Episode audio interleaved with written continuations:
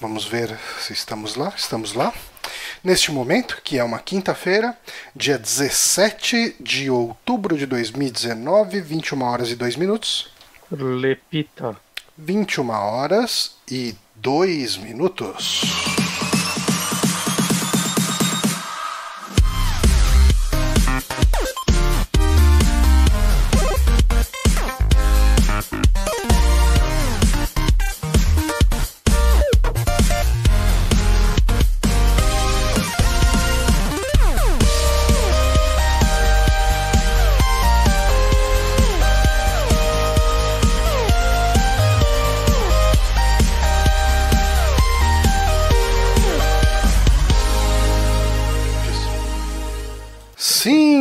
Estamos online, ao vivo.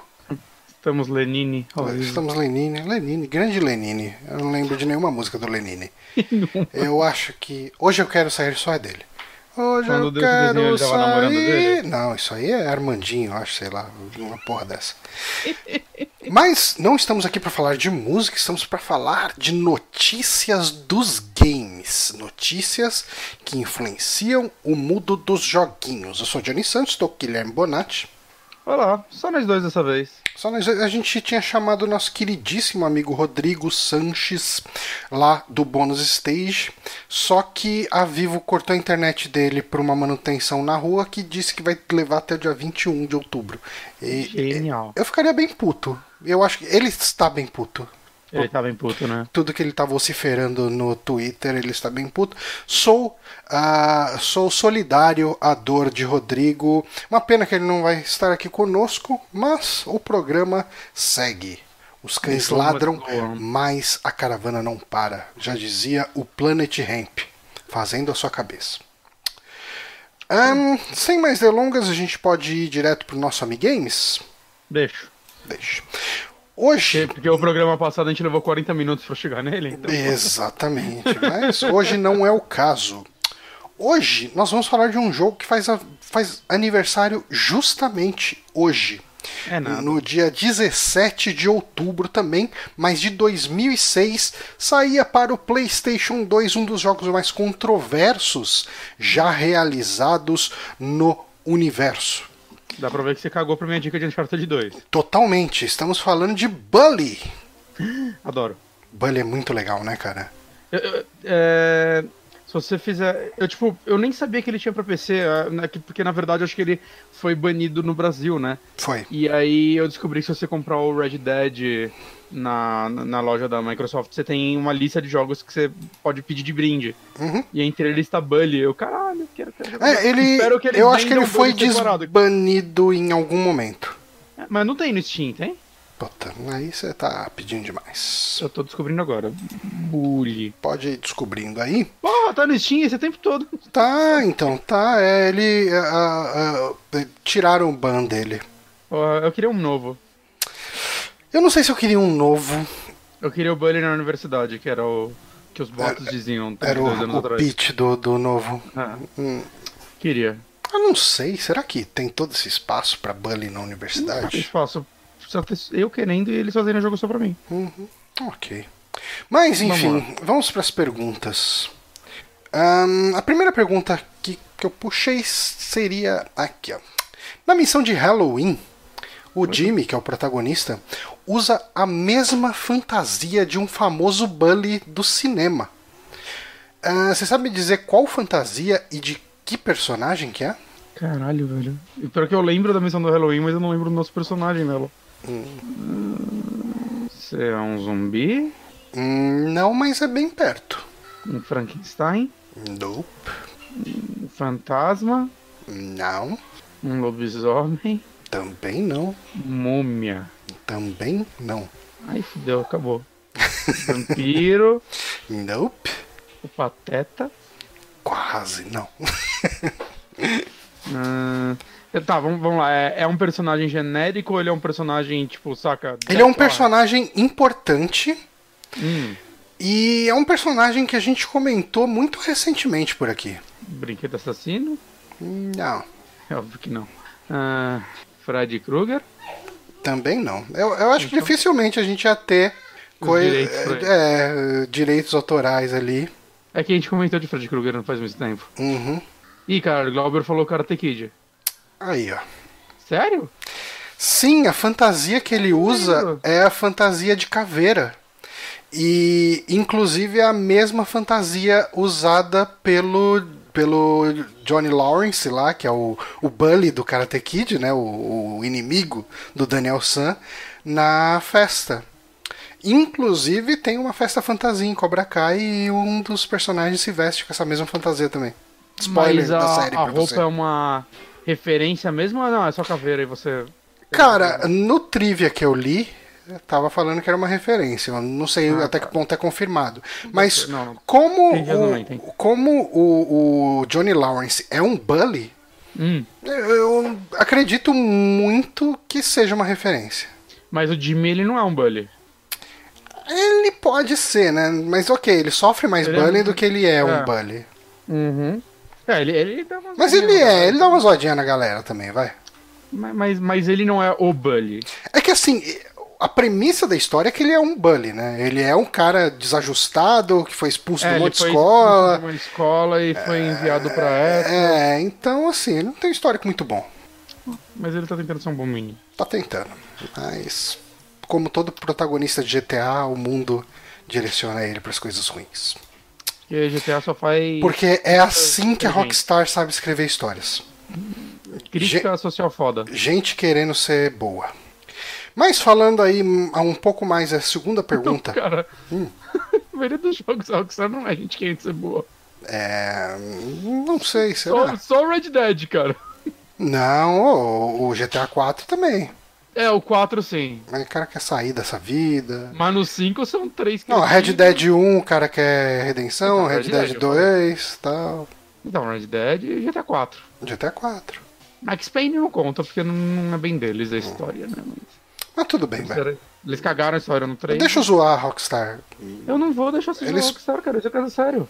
Nossa, que nem. Não fala mal do que eu gosto. Alguém é, fez uma piada com Kojima em algum lugar e daí um cara respondeu lá nos comentários, mandaram print no, no Twitter, né? Ah, como Hum. que você ousa falar do Kojima, um cara que traz tanta alegria pra nós gamers. Fala, Caralho, mano, tem uma galera que vai muito longe, né, pra defender.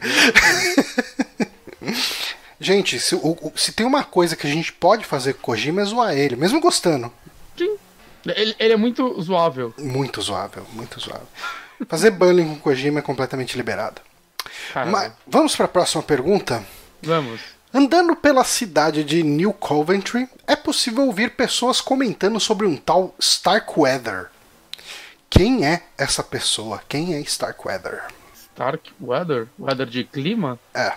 As pessoas estão preocupadas com o tal de Starkweather, assim, você ouve as pessoas comentando nas ruas. É, é o aquecimento global desse mundo? Não, não, mas eu posso te adiantar que é uma pessoa. É uma pessoa? Stark Weather. É, é um personagem de outro jogo da Rockstar sendo referenciado aí? Pode ser que seja. Porra, aí você ajudou. Ajudei. pode ser que sim, pode ser que não. Pode ser que não. 50% de chance. Ou é ou não é. Ó, O Glauber falou que é do, do Game of Thrones. Será que é? Eu ia falar que não existia Game of Thrones, mas existia o livro, né? Mas. não- não- Existia em ninguém referenciava. 2006? O primeiro livro acho que de 96. Caralho. É, não acaba de escrever nunca. Não, mas tipo, ninguém referenciava Game of Thrones nessa época, eu acho. É, é, é o assassino do Manhunt. Exatamente. What? É o assassino do Manhunt. Aí, parabéns. Foi um, foi um excelente chute, cara. Caralho. Porque assim, se você puxar todas as franquias da Rockstar, não cho- e, e todas as outras, a gente sabe quem é o protagonista, né? Mas, mas por que Starkweather? Não, é o sobrenome do cara. Ah, ok. Então tá. Olha, tem um. Eu fui escrever o nome dele aqui no Google, apareceu Charles Starkweather. Hum, quem é Charles Ele Starkweather? era- É ele mesmo?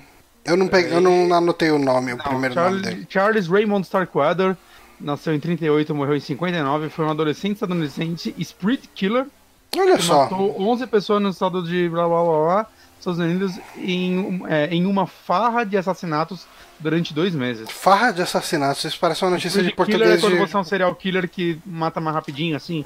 É uma carreira curta? Não sei definir. Foram dois meses. Não sei definir exatamente o que, Mas- que é esse termo. Mas, né? Dá pra dizer que deve ser uma referência? Pode até ser, cara. Se bobear, o, o personagem no Manhunt é, tem esse Manhunt? nome por causa disso, ou se bobear, a referência ali era desse Starkweather e não do personagem do Manhunt. É, Street Killer é alguém que comete um assassinato contra duas ou mais pessoas num curto período de tempo em locais diferentes. Ok. Aí tem muito mais linhas, né? Tá bom. Daí tá bom, acho que Mas, gente mas o aceita. Manhunt, eu não lembro se você é um assassino desde o começo, porque na Então- história você é pego e você é colocado num programa de TV onde você mata as pessoas. É tipo bem parecido com o, o Sobrevivente do Stephen King. O livro chama É, então, mas quem vai pra esse programa são assassinos, né?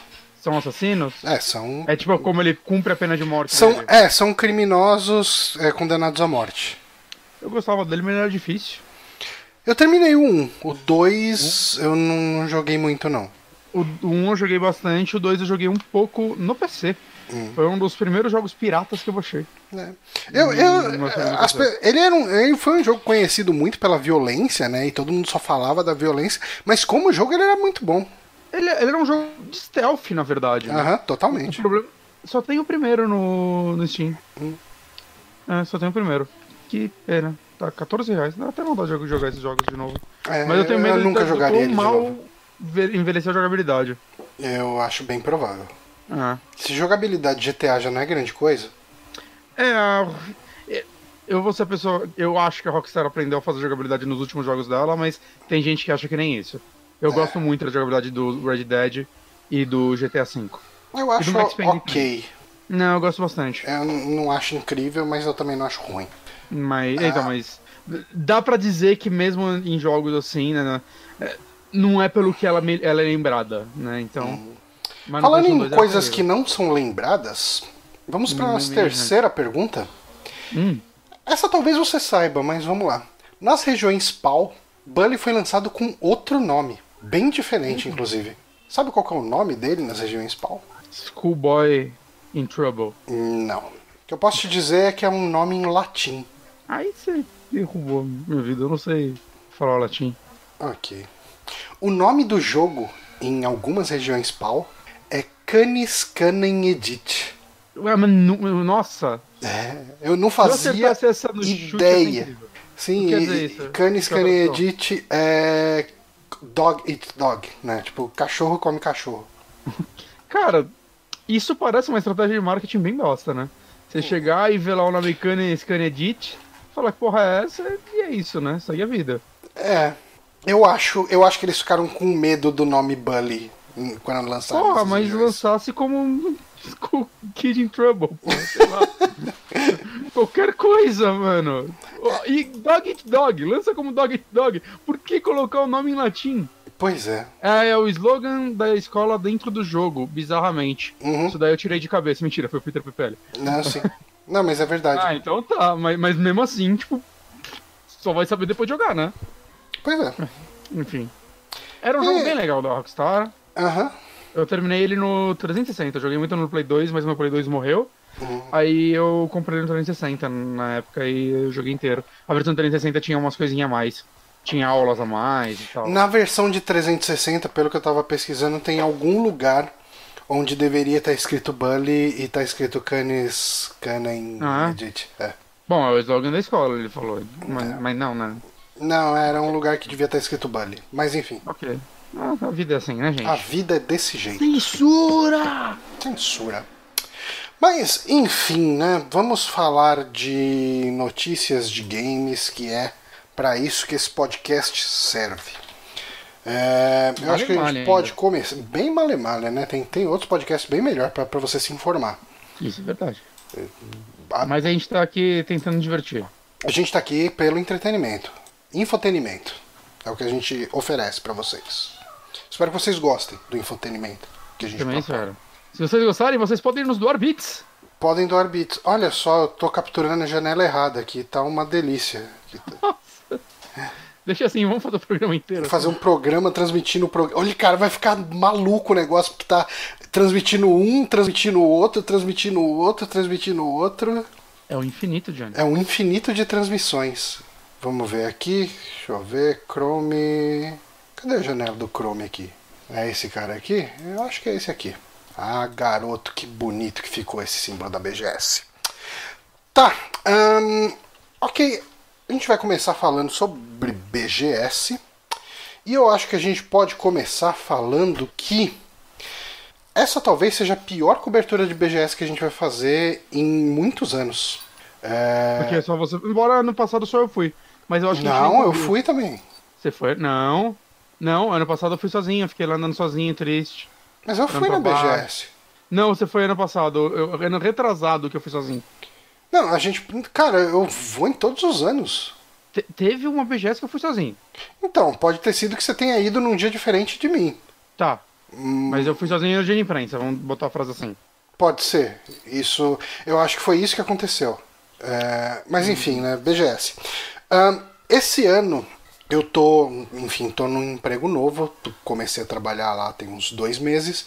Então não deu pra juntar horas pra chegar e falar: Ô, me libera um dia pra eu ir cobrir um evento de joguinhos. É, até É. porque eu não tenho essa familiaridade com o meu chefe ainda. É, eu também, eu não consegui por causa disso. É, então eu fiz o que deu. Eu pedi pra sair uma hora mais cedo e saí do trabalho às quatro da tarde. Fui lá pra feira. ah, cheguei em torno de umas cinco e meia lá. É, Só que teve um porém nisso tudo. Ah, na semana da BGS eu tinha extraído um dente. E no dia da BGS, acho que foi o dia que o meu dente mais estava doendo. assim, meu, minha falta de dente. A cicatriz do dente que eu arranquei.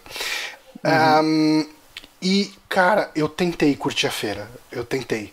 Mas eu andava pela feira, eu olhava jogos, eu só pensava em caralho, por que, que eu fui arrancar meu dente? É, e- Tava de boa lá, deveria ter deixado quieto. é, é, e, e essa história de arrancar o dente foi muito zoada, porque eu não, não sentia dor de dente no siso. Tipo, meu siso ele nasceu, incomodou um pouco durante esse nascimento, mas ahm, eu não tava com problema de, de dor de dente nele. Eu, eu, tava, eu fui no dentista porque eu tô com uma certa sensibilidade em alguns dentes ali atrás. Ah, quando eu bebo alguma coisa gelada, eu sinto uma dor. Eu fui pra tratar isso. E daí, quando eu fui lá, a dentista virou e falou: ah, então, os seus sisos estão com cárie, a escovação não tá chegando nele, você vai ter que arrancar. E eu falei: bom, ok, né? Então vamos arrancar os sisos. E, cara, agora eu tenho sensibilidade e dor na gengiva porque eu tirei os sisos. Então eu tô pior. Mas enfim, não estamos aqui para falar sobre tá o dente. melhor falando- Hum, Ainda sinto dor. Ainda Sério? sinto dor. É, de verdade. Falta algum pra tirar? Em tese, sim, mas eu não vou arrancar esse porque falaram que não dava pra arrancar porque o plano não ia cobrir porque ele tava pra dentro ainda. E aí vai ser mal caro. É, e eu falei, foda-se. Mas se ele tá por dentro, não tá com Se cara. ele tá por dentro, não tá com cara, Não exatamente. chega comida lá. É. E não é como se meus dentes fossem fosse ficar menos torto por causa disso. É, tá, mas eu fui na BGS, fui na- no dia de imprensa e ah, o meu aproveitamento, eu confesso que foi muito pouco. Ah, mas eu consigo falar sobre algumas coisas que eu joguei lá e algumas impressões que eu tive da feira de maneira geral. Uhum. É, eu acho que a coisa, a maior coisa que eu consegui jogar de novidade lá foi o Luigi's Mansion, né? Eu Quero. joguei o Luigi's Mansion 3, no standzinho da Nintendo. O standzinho da Nintendo tava bem sem vergonha, sendo bem Eu sincero. tava pensando que ele ia fazer um stand bonitão, pelo menos. É, tava tipo assim, Pra quem viu aquele stand do lançamento do Wii U, que era uma parada coberta de vidro, com era muito bonito o stand do Wii U, aquele stand lá ficou com uma cara de trabalho escolar, sabe? Caralho. É, a parte de Pokémon era uma parte pra você tirar foto com cenários de Pokémon. Não tinha Pokémon pra jogar. Não, não tinha. Ah, É. É, A única coisa não lançada que tinha lá pra jogar era realmente o Luigi's Mansion. Como eu fui no dia de imprensa, tava muito de boa de fila. É, Eu peguei a fila lá, inclusive vi o Lucas do Nautilus e o, o Rafael Kina do Jogabilidade, eles estavam na fila lá, a gente conversou um pouquinho. É, e daí eu joguei, cara, tá muito legal, tá, tá muito bacana. Eu nunca joguei uh, Luigi's Mansion, né? Eu não joguei nenhum dos Não. outros dois. E, cara, primeiro, ele é um jogo muito bonito para os padrões do, do Switch, sabe? Ele, é, hum. ele tem os cenários muito, muito detalhados, uh, muito sombreamento, sabe? Muito. Porque uh, por mais que os elementos de cenários de Mario, de maneira geral, sejam bonitinhos e bem caprichados, você nunca para para pensar em jogos de Mario como detalhados, né? Como cenários detalhados, como é, é um cartunzão, né? Sim. E o Luigi's Mansion, a impressão que eu já tinha era que, sabe, quando você tem a impressão que as pessoas tomaram um cuidadinho, dando cada texturazinha nas coisas, então, com sombras isso, e tudo? Isso eu senti jogando um já, tipo. Uhum. Que, mesmo porque o um passava inteiro dentro de uma, uma fase, né? Um, uma mansão, né? E eu sinto que, tipo, obviamente, para os limites do GameCube, né? Eu, eu, fiquei muito surpreso, assim, a quantidade de detalhes que tem naquele jogo, né? Sente detalhes com física, né? Os panos, você puxava as cortinas e tal, isso daí, né? É um negócio que você não costumava ver naquela geração. Uhum. Não, exatamente. E eu imagino que isso daí, né? Tipo, agora, duas gerações depois. Não, cara, ele... é que assim, sabe o que é foda? É, é, isso é uma coisa que só eu senti das pessoas que eu vi comentando sobre o jogo, mas eu uhum. senti jogando. Uh, o Switch já está pedindo uma atualização, inclusive para jogos da Nintendo. Né? Primeiro, hum. o, o, Link's Awakening ele tinha aquele pequeno slowdown cada vez que você entrava no cenário. Né? Uhum. E eu senti um pouco disso no Luigi's Mansion também. Não é um slowdown que incomoda pra caramba. Eu acho que nem incomoda propriamente dito, mas eu senti. Ah, mas até aí, sei lá, o Mario Odyssey tem slowdown pra caramba. Tá, também. sim, sim. É que eu... E indo para outros consoles, quase todo exclusivo do Play 4 tem É que eu acho que aqui começa a me chamar a atenção uh, que hora que a Nintendo vai dar o passinho da próxima geração ou de uma subgen aí. Eu acho que ela vai fazer uma subgen, eu chuto ano que vem. É, eu, eu acho que tá na hora dela começar a pensar nisso. Porque... A próxima geração é que assim, eu, eu não acredito que ela vai lançar um console que vai jogar o Switch no lixo. Eu acredito num Switch 2, saca? Uhum. Tipo DS e 3DS. Eu acredito numa evolução assim, porque eu acho que seria muito estúpido dela, né? Tipo, ignorar tudo que o Switch tá fazendo de certo e lançar algo completamente novo. Uhum. Então é isso que ela vai fazer, né? É. Mas o jogo. Tá. Então, ele... cara, o jogo ele era. É, a demo é relativamente curta. Você tinha ali umas, umas quatro telinhas, quatro, cinco telinhas ali, quatro salas ah, onde você andava ali, você tinha uns fantasmas para você matar. Aí você aspirava os fantasmas, eles ficavam tentando fugir, daí você usa toda uma mecânica de puxar a alavanca para meio que bater os fantasmas no chão para ir enfraquecendo eles e, e, tirando a energia deles até você conseguir, uh, enfim, eliminar cada um deles.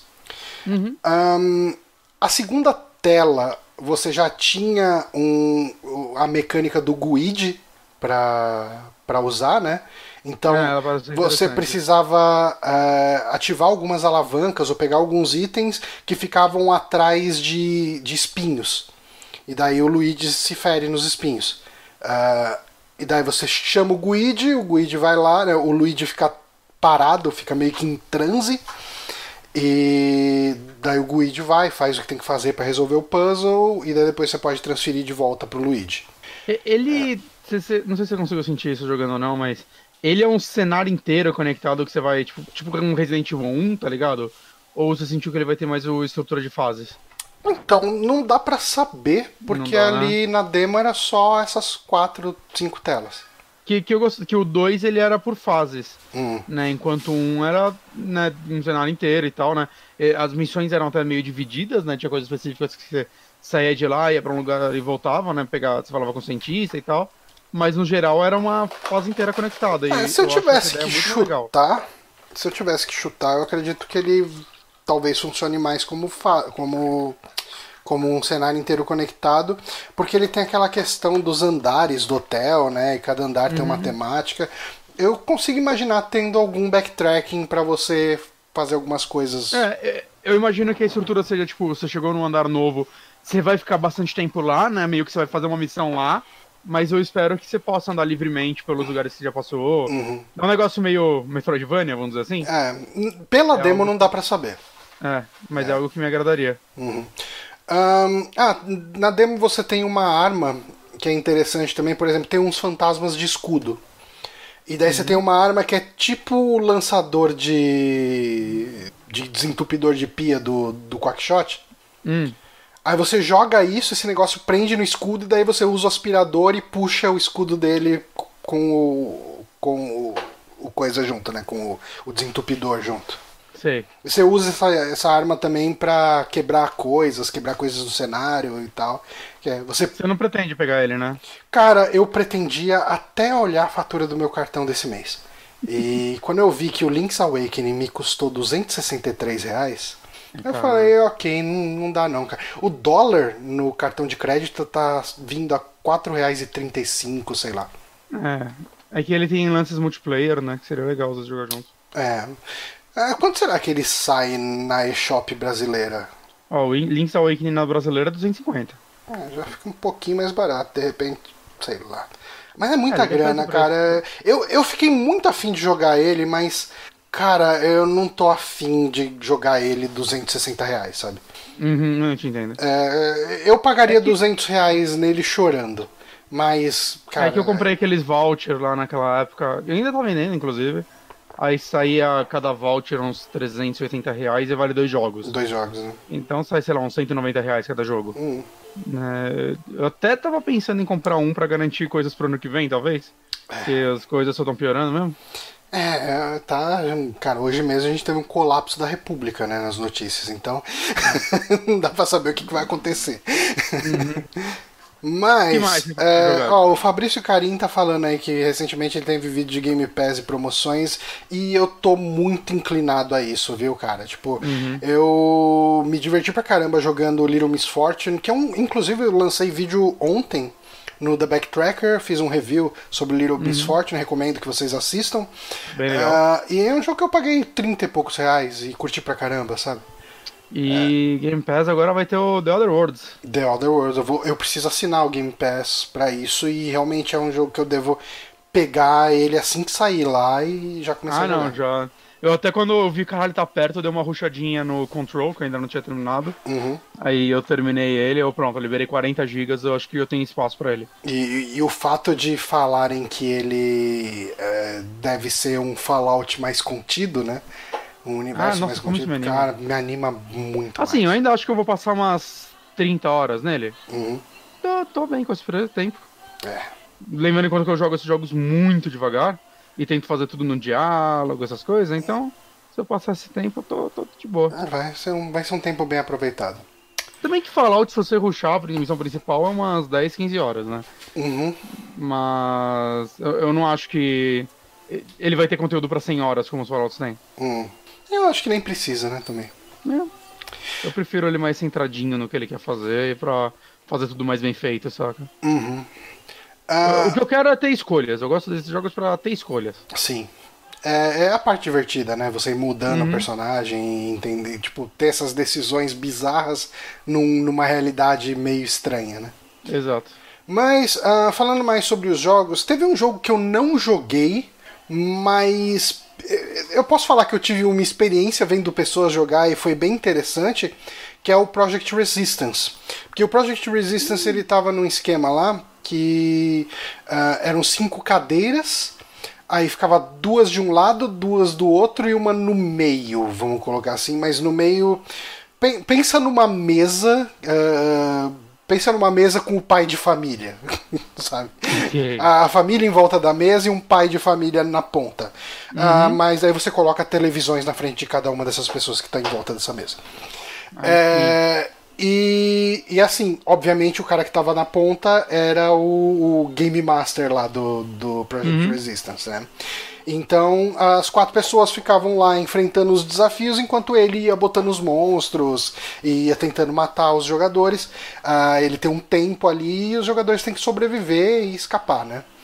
Okay. E assim, a impressão que eu tive desse jogo vendo o pessoal jogar é parece muito divertido em jogar em galera, sabe? Eu tô bem afim de jogar esse jogo. O, o sentimento de, de cooperação entre a galera e de falar, pô, o cara tá botando mais coisa aqui, caralho, vem alguém aqui, tem um Mr. X aqui, caralho, isso aqui, sabe? Puta, o cara apareceu aqui, pô, chegou um cachorro aqui, porra.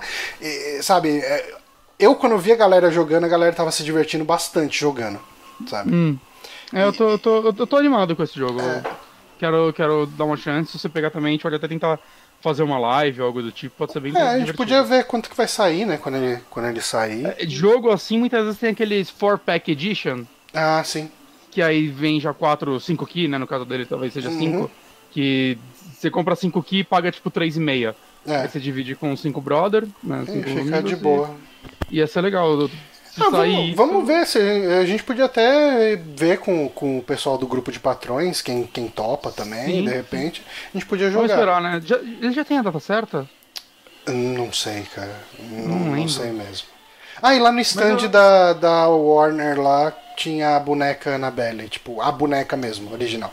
Hum. E eu tirei uma foto com ela. Um, mas beleza, assim, ah, eu até queria jogar o Project Resistance.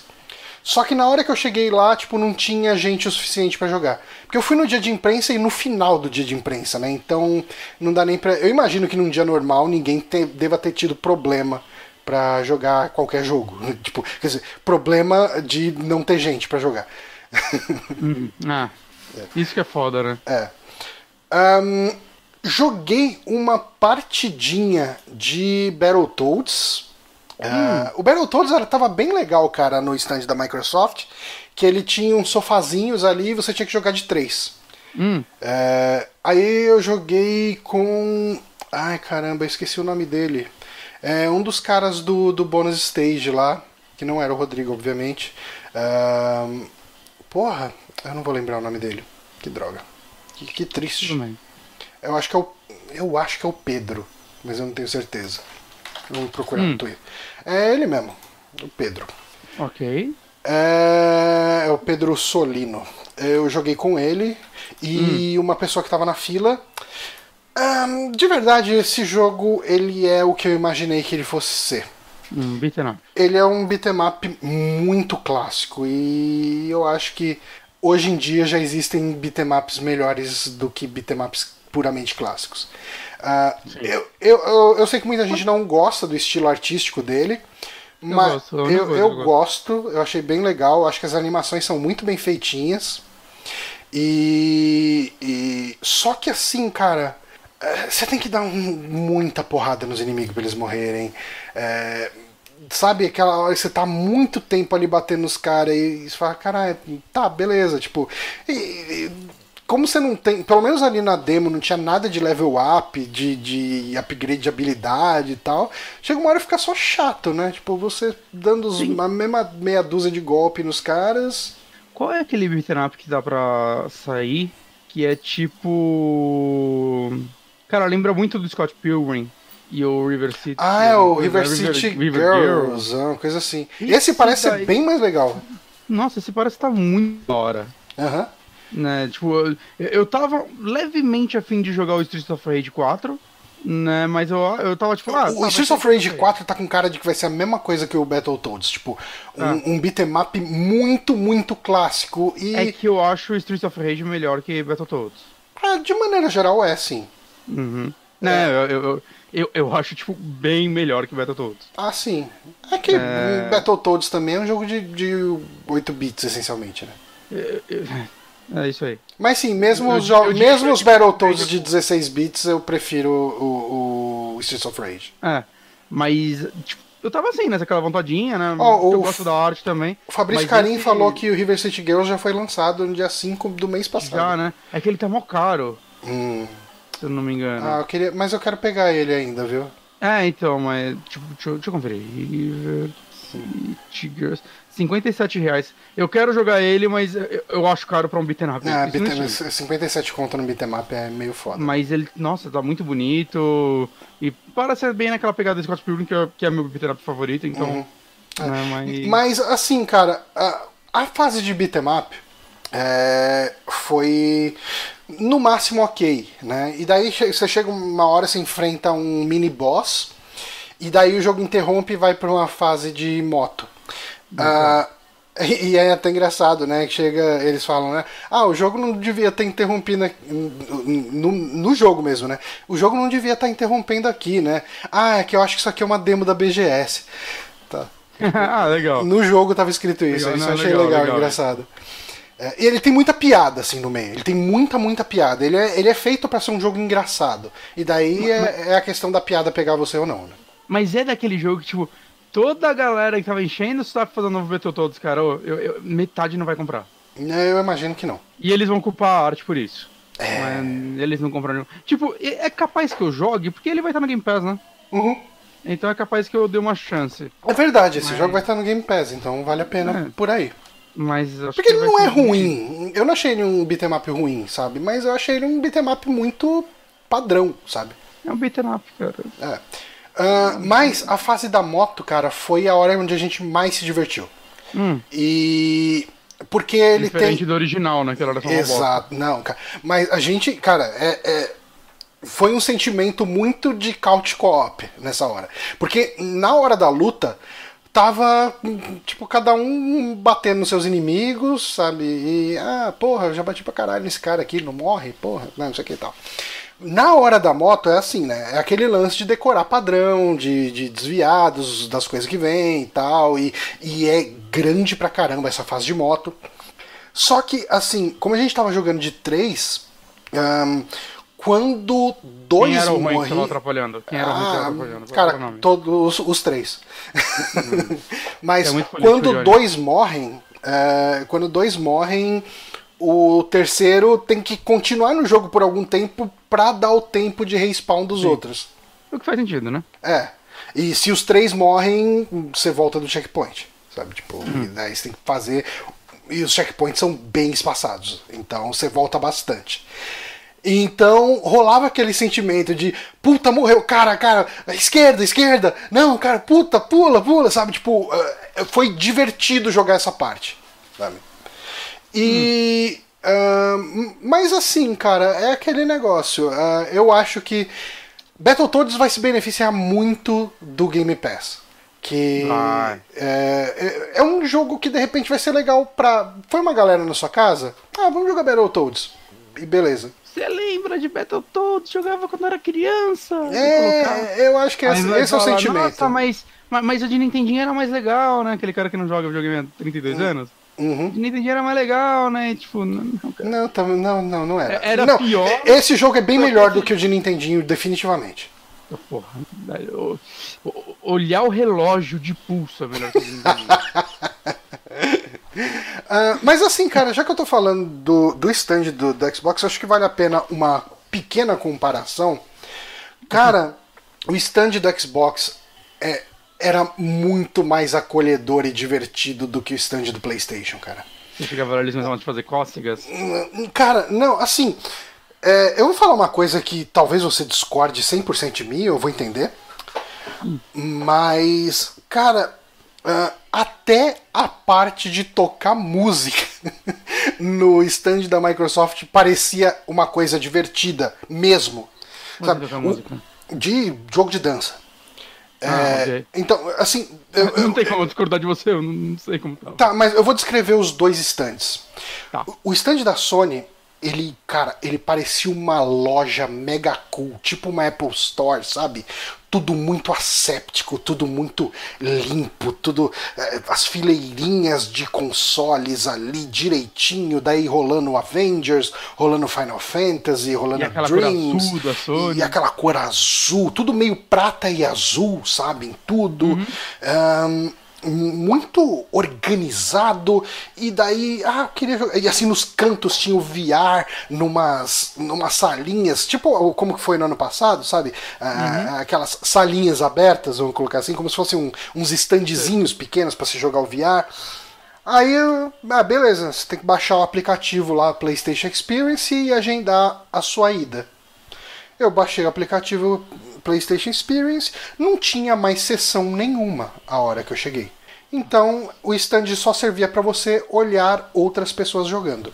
Não. Pura e Eu vi simples. muita gente reclamando disso. Pu- Pura e simples, cara. Assim, não, você não podia fazer nada no stand da Sony. Então, assim, eu Não tinha- entrei. Não tinha, não tinha nada é, que não desse pra jogar sem marcar hora? Não, Aí é um vacilo, né? não, cara. Era um stand assim, ah, você não é legal o suficiente pra jogar aqui, sai daqui, sabe? Eu entendo que a organização é boa para coisas específicas, mas porra, mano, li- libera aí uns joguinhos. É, é, então, você podia ficar na fila de Assim, a espera. gente vai lá como imprensa, de boa, a gente não gastou um real. O cara que gastou o valor do ingresso da BGS, que é caro pra caralho, porque tinha esperança de jogar uma partida de, sei lá, de Avengers ou Final Fantasy, saca? Uhum. E, ah não, não consegui marcar a hora, não adianta nem eu ficar na fila. É. Mano, isso é uma sacanagem pra caralho, ó. É que assim, é- ele tinha a fila de desistência. Ah, mas Aí você fica na fila pra contar com alguém desistir. É, eu acho, eu acho, não, eu, acho muito caído, assim. Eu acho que quem conseguiu isso. Com o consumidor. Quem conseguiu isso foi a Thaís. Eu acho que a Thaís jogou Final Fantasy nesse esquema. Hum. Mas beleza. Mas a Thaís tem muita energia. A Thaís tem muita energia, cara. A energia Você ia Thaís- ficar numa fila esperando desistência, John? De jeito nenhum, cara. Você ia ser a Eu, eu ia desistência, ser a né? desistência, exatamente. Ah, Eu lembro no, no ano passado que a gente conseguiu agendar, você foi no desespero. Você agendou dois jogos no mesmo horário. puta, foi, foi muito. E eu O consegui jogar os dois, né? Tetris. Eu consegui jogar os dois Conseguiu. ainda. É. Tipo, foi correndo de um instante pro outro. Foi, foi. Mas, pariu. ca- então, esse era o stand da Sony. O stand da Microsoft, cara, no final, não, no final da feira, pra mim, ah, que eu saí, eu não fiquei muito tempo lá porque eu realmente tava morrendo de dor, eu tava sem os meus analgésicos lá na feira. Então chegou uma hora eu falei, eu só quero ir embora, eu quero me entupir de analgésico e voltar pra casa. Ah, mas chegou uma hora, cara, a gente ficou no stand do Xbox, porque era divertido ficar lá, sabe? Tipo, ah, um monte de gente jogando. Cara, eh, tava rolando o, o lance do. uma- alguma competição de dança lá, de. de... Você foi dançar? de Just Dance. Não, eu não tava dançando. Mas assim, você via no, no chão do stand, ali, uma galera dançando, cara. Tipo, muita, muita gente ali que tava visitando a feira, dançando junto com a galera que tava ali em cima. Cara, até cadeirante ali, curtindo e tal. Ahn, cara, nos cantos que Amigo. tinha jogo, você podia ir e você jogava, cara. Você podia ir. Assim, eu até me arrependo de não ter jogado algumas coisas que estavam muito fáceis de jogar. Tipo aquele jogo estilo Diablo de Minecraft, sabe? Ah, Sei, sei, sei. Cara, eu joguei um, um- o Aritama novo lá, Aritana, nunca lembro e tal. Ah. É, cê- o primeiro, ele era um jogo meio plataforma 2Dzão. É um jogo brasileiro que você joga com um índiozinho. E Puta, não lembro. esse segundo, eles fizeram um esquema mais parecido com esses jogos de plataforma da época do Nintendo 64 e tal. Eu achei bem interessantezinho, sabe? Eu joguei pouco, mas eu falei, porra, tá bem acabadinho, sabe, pra um jogo brasileiro e tal. É, pare- sabe quando você vê tem um valor de produção ok ali? Uhum. É, eu, eu joguei lá no stand do Xbox, tinha o Blazing Chrome lá pra jogar, a galera tava jogando também. Ahn, eu joguei o Wasteland 3 lá. É, é, o, é praticamente o Alpha que tinham soltado um tempo atrás, eu não cheguei a jogar quando soltaram. Ah, Eles chegaram a soltar? Eu não sabia. eu acho que teve, porque o, o Lucas lá do Nautilus falou que tinha jogado antes pra mim, quando eu falei que eu joguei. E, cara, eu. Assim. O problema é que ele tava rodando num, num notebook. Era um notebook gamer, mas era um notebook. Mas, ah, assim, o jogo tá. Sabe aquele jogo que ele tem muito, muito elemento gráfico e você se pergunta se para melhor ter tirado um pouco dele? Ele tá bonito pra caralho, mas ele tem tanta coisa na tela de partícula que talvez fosse melhor tirar pra deixar ele rodando um pouco mais fluido. É, é a parte da neve. Da e neve e tal. Ah, cara. mas isso daí. Deve dar pra tirar. Tá rodando. Deve dar pra é, tirar. não, com certeza. É. Provavelmente eles meteram num PC lá, tacaram no talo pra saber como era bonito o jogo. Aham. Talvez, não sei, tava rodando mal? Então, ele tava meio 20 FPS, sabe? Hum. É, É, não configuraram direito. Mais ou menos, assim. Então, eu não vou falar, talvez uns 25 FPS. Você sentia um- uns frame drop. Não frame drop, você, se- você sentia uns frame comendo. Mas, ah, mas o que eu quero falar não é isso. Eu preciso terminar de 22 antes desse jogo sair. Eu senti o gameplay do Wasteland 3 tão mais fluido do que o 2. O 2 ele é todo meio clunky, né? Ele é todo meio. É. É, o 2 ele foi um dos primeiros jogos desse retorno do CRPG, vamos dizer assim, uhum. pro mainstream. Né? Ele é feito em Unity e tal. Eu acho que o 3 tá na Unreal.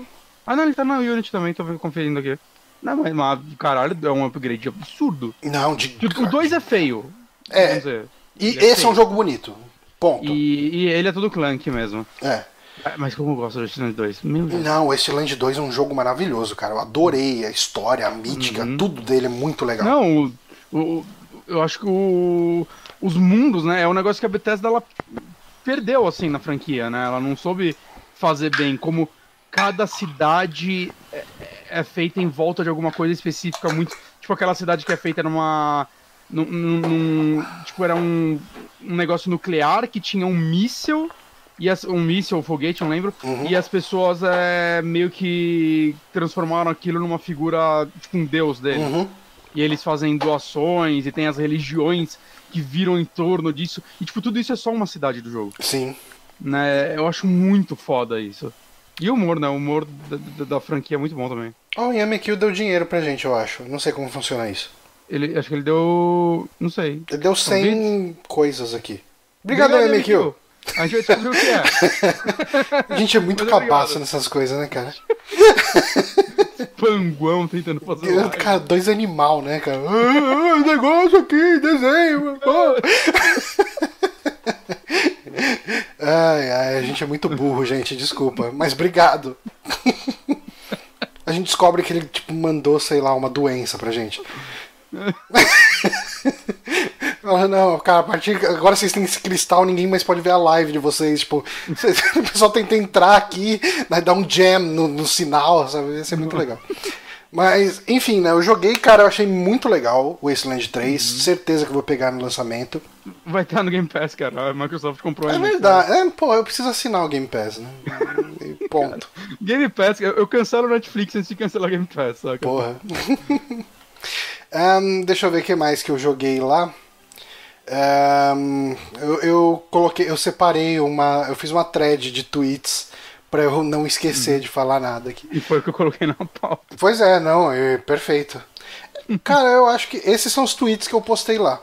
Ah, então, mas o, o, lance que eu tava falando, né? O stand do Xbox, cara, você chegava e jogava as paradas, cara. Tipo, as filas eram pequenas, uh, era divertido ficar lá, cara. A gente ficou, ficou eu, o Thiago Adamo, o Rodrigo e a Bia lá do, do Bonus Stage, a Thaís. A gente ficou no stand batendo papo. Porque era gostoso ficar ali, cara.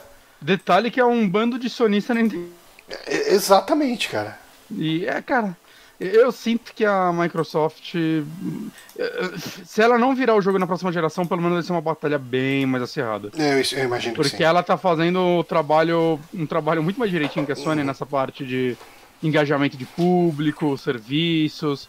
A Sony ainda, né, ela, ela se sente segura porque ela tem os jogos foda. Uhum. Mas, sei lá, acho que a Microsoft. A quantidade de estúdio que ela comprou, cara, eu acho que. É, e tem muita coisa interessante ali no meio, né, cara? É, não, estúdios muito diferentes, né? Uhum. Ah, cara, então... eu, eu vou te falar, eu tô muito afim de na próxima geração ir de Xbox. Uh... Então eu não devo ir de Xbox pelo fato de eu jogar Xbox no PC. É. Os jogos com certeza vão continuar crossplay. Então, pra mim, de boa. Mas se eu não jogasse no PC, ia, ia ser uma decisão bem difícil. É, é, que eu gosto muito de jogar em console. Assim, eu não tenho uma cadeira confortável, que eu tenho um sofá delicioso. Então, hum. eu acho que eu ia curtir muito ter um Xboxão ali na sala e jogar as paradas lá. um notebook gamer. Puta, não, nem fudendo. Aí você liga na TV. É, mas assim, eu tô muito inclinado a ir pro lado do Xbox na próxima o geração. Game Pass, cara, é, é, é absurdo. Assim, é, uhum. é, um negócio que a Sony tem que dar um jeito de lutar contra. Uhum. Que é muito tentador, né, velho? É. Tipo, todos os exclusivos da Microsoft estão tá lá por 14 reais mais. Pois é. Saca? É, sei lá. É, cara. Uh, oh, Uma pergunta, isso é a parte indie? Cara, eu tô com. Eu, eu acho que eu tô virando o velho chato do indie, viu? Hum. Porque assim, é, vamos ser bem sinceros. O indie que me atrai é o indie que tem uma experiência diferente de tudo que eu já vi. Uh. Ah, mas é, cara. Tipo, você jogar um, um joguinho de plataforma. Esse, era o, esse foi o meu problema lá. eu passei pela parte indie algumas vezes, eu não tive vontade de jogar nada. Hum. Eu olhava ali pros jogos, eu falava, nossa, parece tudo tão, cara, 2015, sabe? Tipo, Eu te eu, entendo. posso, eu posso ter perdido a oportunidade de ter jogado um novo Celeste lá, sabe? Uhum. Não, eu mas eu olhava aqueles jogos e eu não sentia vontade de jogar. O que eu acho triste da parte indie da BGS, né? Isso daí na verdade é muito mais sobre o cenário brasileiro do que qualquer coisa. É que, tipo, todo ano da BGS eu vou lá, aí eu vou na parte indie, eu vejo uma porrada que depois você nunca mais ouve falar. Exato. Tipo, a maioria parece que não é lançado. Eu tava lembrando de uns que a gente jogou na, no- na última BGS e tinha uns legais. Uhum. E, cara, não foram lançados, porque, né, tipo, é difícil, é difícil, né? Precisa de apoio, dinheiro, acaba. Aquele joguinho Né? que a gente jogou, que um jogava com o ladrão e o outro jogava com o Sim, detetive, foi sim. legal pra caramba, né? Foi muito legal aquele jogo. Uhum. E aí, tipo, né, Ninguém falou dele, né? A gente comentou aqui no, no podcast, mas foi isso, né? Eu acho que talvez você encontre coisas mais diferentes, talvez legal, no Big mesmo, que Uhum. aí vai ter realmente uma experiência voltada a isso. É.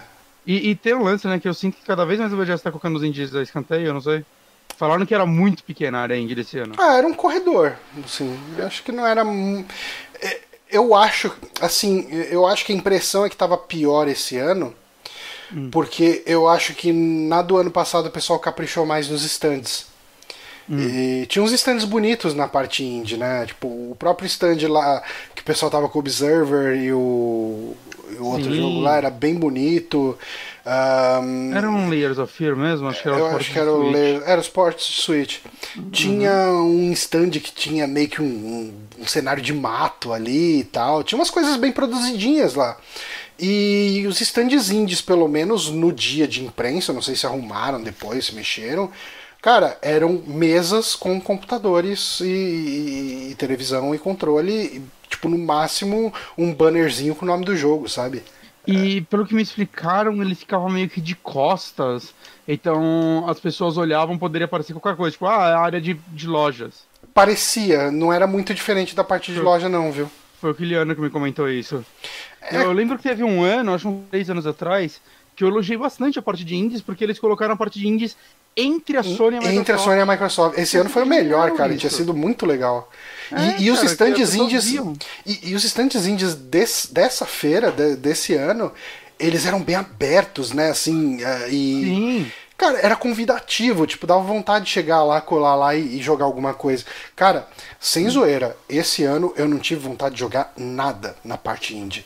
Caralho. Eu, eu olhava os jogos. Cara, tinha uns jogos ali que você olhava e falava, cara, por que, que esse cara gastou dinheiro pra trazer esse jogo? Porque a gente sabe que custa dinheiro pra você mostrar seu jogo lá. Cara, tinha um joguinho lá, eu não vou dar muito detalhe aqui, porque eu não quero esculachar o cara também, eu nem lembro o nome do jogo. Mas ele parecia um Slam com menos de um terço da personalidade, sabe? Tipo. E olha que eu acho que Slam já não tem personalidade. É. Ah, não, Slam, eu tava pensando em Slenderman. Não, não, Slam. Hum, Tipo, um jogo de, de, de plataforma de espada mega metal, assim, e, sabe, cara, tipo, sabe quando o Lucas Silva Silva jogava o jogo do Blisto no, no, no, no Mundo da Lua? É. Era o que parecia o jogo do cara, sabe? Caralho. É, eu lembro que no passado eu joguei um em VR também, que era tipo, você para num lugar e, tipo, sei lá, tinha uns cowboys. né? Eram, Você- eram uns cangaceiros que vinha. É, e, e era tipo, caralho, mano, mas é tipo, é um asset flip, assim, você só modelou os personagens e tá aí a galera Tá aí, você né? preparada atirando. É. Não sei. Eu, eu vou te Tem- fa- tem- falar que foi uma partezinha meio triste mesmo, essa parte indie. Sabe um, um, É foda, um eu sei stand... o quão difícil é fazer um jogo. Pois é. é- Saca, é- eu já participei do desenvolvimento de jogos que não foram pra frente, já fiz jogos na faculdade, e, cara, é muito difícil. Uhum. Mas é por isso, cara, que eu, que eu cara, você não gasta dinheiro pra apresentar seu jogo se ele tá num, num estádio, saca? Você tá às vezes fazendo ele há dois, três meses. Uhum. Hum, Cara, tinha vai uns queimar jogos. o vai- eu vou, eu vou fazer um, um meia-culpa aqui. É é que assim, eu não anotei jogo, nome de jogo indie nenhum, porque eu não joguei nenhum. Mas Uhum. tinha um jogo que eu olhei, ah, eu tinha achado o, a tipo, os gráficos dele, a pixel art muito bonita, sabe? Uma puta identidade legal e tal, tudo. Aí eu cheguei perto, eu vi que era um jogo de celular, eu falei, ah, hum, não. Hum. Não, então, porque eu, eu tenho um problema de jogar em celular, porque se eu jogo em celular e acaba a bateria, eu fico sem o celular no dia, então. É, eu não jogo no celular. Você joga Fire Emblem o dia inteiro. Eu, jogo, não, eu não jogo o dia inteiro, eu jogo todos os dias. Mas existe uma diferença. Eu jogo ali, tipo, 3, 4 minutos e beleza, né? Tipo, fiz umas batalhas, juntei umas orb e é isso. Mas uhum. uns jogos com mecânicas mais complexas que te exijam você ficar jogando. Tipo, que eu jogue 10 minutos no celular, 10 minutos no celular jogando uma coisa, acabou a sua bateria pro dia. Caralho, calma. que isso, cara? Que celular você tem? É isso aí, cara. É, o celular eu jogo... come bateria.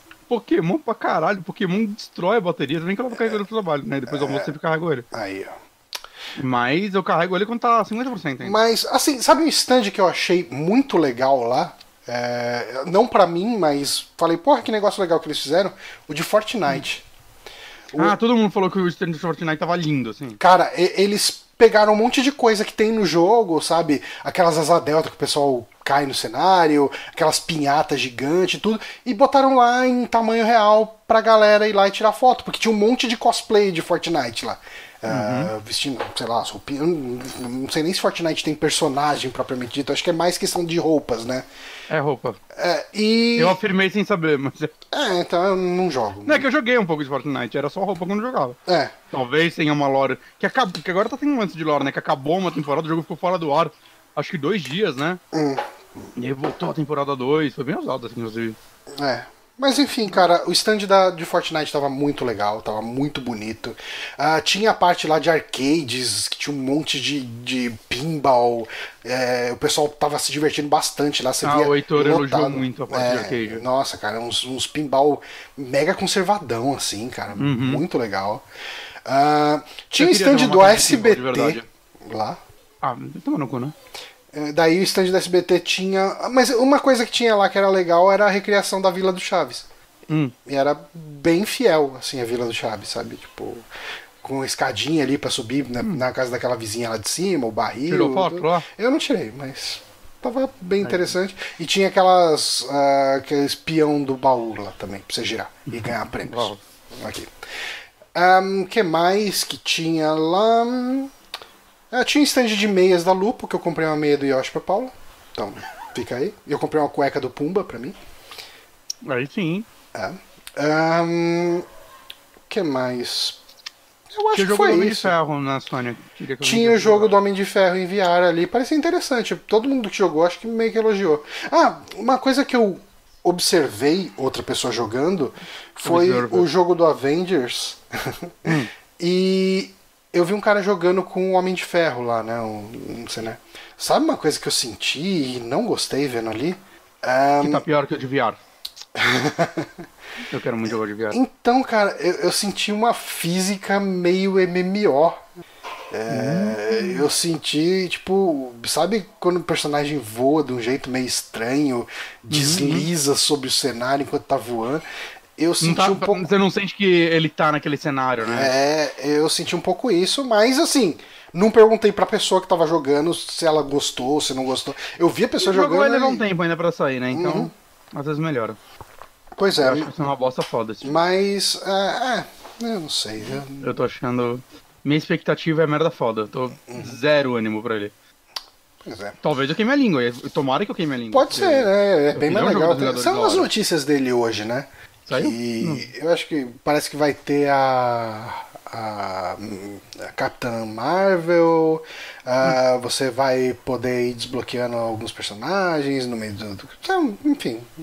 Na, nenhuma notícia surpreendente, assim. Ah, não, não, você não vai jogar com nenhum vilão. Ah. Então tiraram Venom, já não vai ter Venom. não, mas o é. Venom é anti-herói agora, então pode ter Venom. Pode ter. Mas vilão não vai ter. Vilão não vai ter. Pra não jogar. vai jogar com Thanos. Isso. Uh, mas eu acho que é isso, cara. É, não, o jogo vai ser os Vingadores jogando truco. Nada tá acontecendo no mundo. Uh, mas, ah, uma coisa de BGS que a gente não comentou aqui. A, a, polêmica? Verdade, tem a polêmica. Então vamos falar da polêmica também aqui. Ó. Vou até pegar a hum, notícia aqui no Olhar é Digital. Notícia. Essa é a notícia. O resto era Lero Lero. É. A gente teve uma situação bem zoada que aparentemente uh, aconteceu nessa BGS. É uma coisa está sendo apurada ainda, mas eu não tenho motivos para acreditar que o cara esteja mentindo. É mentido sobre isso, né? É. Mas a gente teve aí que um cosplayer, né? O Mike. Não sei se é Michael, Michael, vou falar Michael uh, Giordano. É, foi agredido por 12 seguranças durante 40 minutos. Uh, resumindo bastante a notícia, ele, a maqui... ele tava vestido de coringa, né? A maquiagem dele tava ficando. Uh, tava derretendo, enfim, calor, a tinta vai saindo, uhum. tudo. E daí ele falou: Ah, vou voltar na, no meu carro pra retocar a maquiagem, né, e tal. E quando você vai na BGS, você tem, você não tem um ticket, né? Você tem uma credencial que tem um código de barra. Ele falou, acho que se eu for lá é, fazer isso e voltar e apresentar de novo o código de barra, eu entro de, vo de, no de novo, de boa, né? E inclusive é um cosplay bem legal, né, cara? Uhum. Então, um, e ele foi, beleza, retocou a maquiagem, daí quando ele voltou, uh, o, o ticket dele, a, a, credencial dele não estava passando, né? Porque parece que estava falando que ele já tinha passado lá e tipo, não estava liberando para ele, fazer, ele entrar de novo. Aí ele tentou conversar né, com um dos coordenadores da BGS, explicando a situação. Daí o cara ligou para o supervisor e ficou sabendo que não dava para voltar mesmo. Aí o cara chegou e deu uma xingada de segurança, né? Que, que falou. Tinha dado informação errada para ele, né? Falou, porra, cara, filho da puta, acabou com o meu rolê, né? E daí, quando ele falou isso, os outros seguranças ficaram putos, tomaram as dores. E, e daí, assim, os caras meio que arrastaram o cara pra uma salinha lá no fundo e desceram o cacete nele, cara. Tipo, uh, Durante 30 minutos, ele diz ter sido espancado e torturado por 12 seguranças, suas pernas foram queimadas com cigarro e, como consequência dos golpes, sofreu nove fraturas, entre elas uma costela quebrada que causou uma perfuração no pulmão. Aí, já machucado, ele diz segurança. N ninguém faz isso em si mesmo só pra tentar fazer um lugar, saca? Exato. Ninguém. É, tem foto dele aqui, acho que não vou nem deixar a foto aqui no ar, porque é meio forte, meio é, zoado. apareceu, né? É, mas eu dei uma escorregada aqui na foto para baixo. Hum. Uh, e, cara, assim, a BGS, eh, aqui na notícia ela tem um, um, pronunciamento dela aqui, que desde segunda-feira, quando a BGS foi procurada pela advogada Daniela Conte, uh, representando o senhor uh, Michael Giordano Martins Pereira, estamos debruçados sobre o caso para, com a devida cautela, apurar e colaborar com os órgãos competentes para a elucidação dos fatos sem julgamentos precipitados que possam comprometer os envolvidos, sejam o denunciante, os denunciados e a Brasil Game Show. Isso mas, não é nenhum depoimento, né? É, é um papinho de piar. Depois eles uh, lançaram lançaram um pronunciamento novo, tipo, faz muito pouco tempo. Deixa eu ver se eu acho aqui no Twitter. Uh, BGS 2000. Você procura por BGS 2019, vem BGS 2019 espancado, BGS 2019 Coringa. Nossa. Vamos ver aqui o posicionamento deles. Vou jogar aqui no, no Chrome, nota oficial. Aqui vamos ler a nota oficial na íntegra aqui. Desde segunda-feira, quando a BGS foi procurada pela advogada, enfim, uh, representando o cosplayer, nos debruçamos sobre o caso. Bom, isso aqui é a mesma coisa que a gente tinha comentado. Uhum. Um, a BGS. Cadê? Ah. E em respeito ao. Eu falei que ia ler na íntegra e tô cortando tudo, né?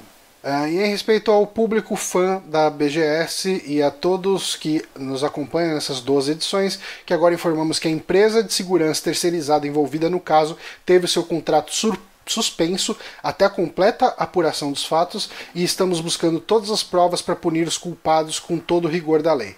Sabemos que isso não apaga ou sequer diminui os, os transtornos causados ao cosplayer Michael e já estamos em contato com sua representante legal para auxiliar em tudo que for necessário. A BGS sempre vai buscar a paz, pois é o ponto de encontro de crianças, jovens, adultos e famílias que tem nos games uma forma saudável de união e diversão. Não incentivamos, aprovamos ou endossamos nenhum tipo de agressão física ou moral. Independente das circunstâncias, comportamentos violentos são inaceitáveis e absolutamente incompatíveis com os valores da BGS. Uh, ah, eu, assim, eu acho que é óbvio, mas não custa falar. Uh, é, é óbvio que a empresa, que, que, que, a organização da BGS não aprova desse tipo de coisa. Uh, e assim, é, mas é, você não ser culpado não te coloca como isento, né? Não te coloca como você não ser culpado não quer dizer que você não seja responsável. E, e eles são é responsáveis pela segurança das pessoas que estão dentro do seu evento. Exatamente. E assim, é, eles contrataram uh, eles são responsáveis pela empresa que eles contrataram. E eles precisam. Uh, eles vão ter que pagar possivelmente multas aí, uh, danos morais, danos físicos, uma cacetada de coisa. Essa empresa uh, vai ficar bem queimada aí, imagino.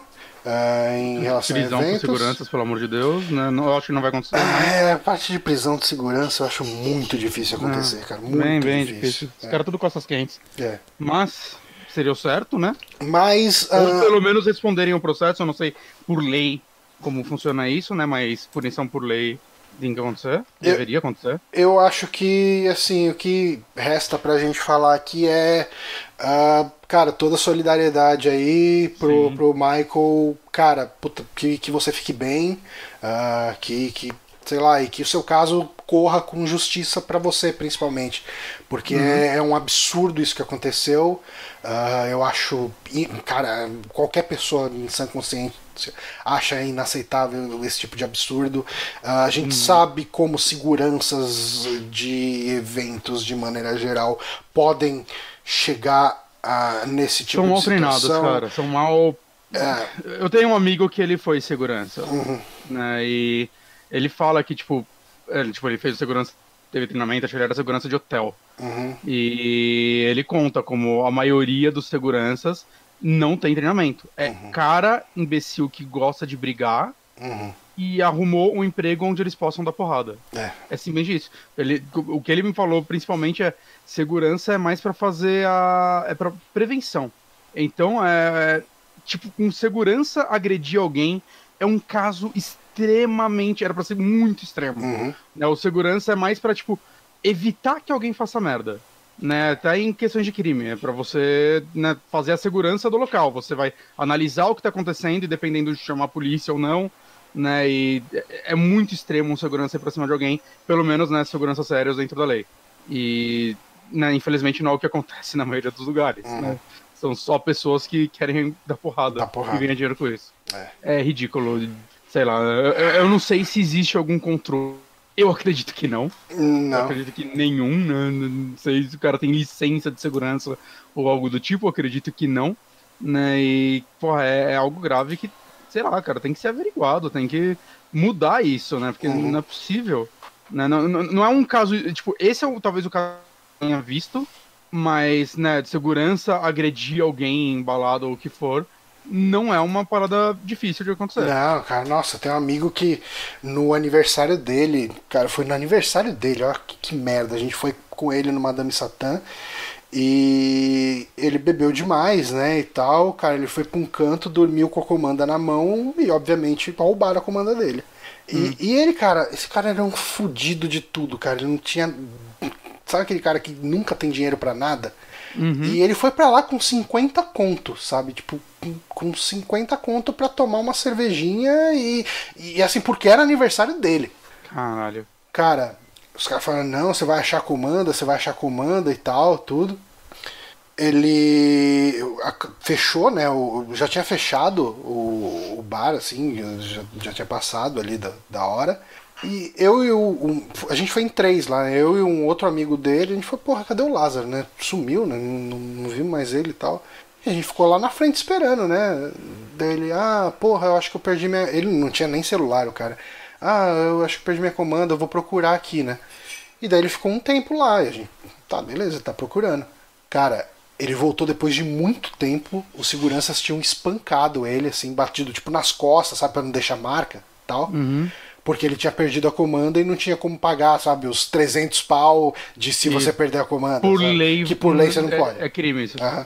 Uh, e, e... A dica pra todo mundo: você perder a comanda, você não é obrigado, isso vale para cartão de estacionamento, qualquer coisa. Você não é obrigado a pagar aquele valor absurdo. E foi um é. caso que morreu nisso, cara. Foi um caso que morreu nisso, porque assim, a gente falou, porra, cara, denuncie e tal. Daí ele, ah, mano, como que eu vou provar qualquer coisa e tal? É, eu já vi no manifesto uma vez um segurança mergulhando num cara. Uhum. Pra socar ele no chão. É tipo, Saca? Tipo, mesmo que o cara esteja bêbado fazendo merda, é, o segurança não pode fazer isso, saca? É, é só se o cara estivesse agredindo alguém. Uhum. Né? Ou sendo, demonstrando um perigo real. É, e ainda assim, a, a, o, tá que o segurança tem que fazer é segurar o cara e tirar o cara do lugar. Tirar do, é, do ele lugar, não, não tem que socar o cara. chegar, se o cara tiver. É. é. como eu disse, agressão é algo muito extremo. Uhum. Mas não, né? Que é o... Não, não, cara. É... Não ter agressão é, é exceção, então, né? Pois é. Mas enfim, cara, tipo, bom, que tudo dê certo aí pra você.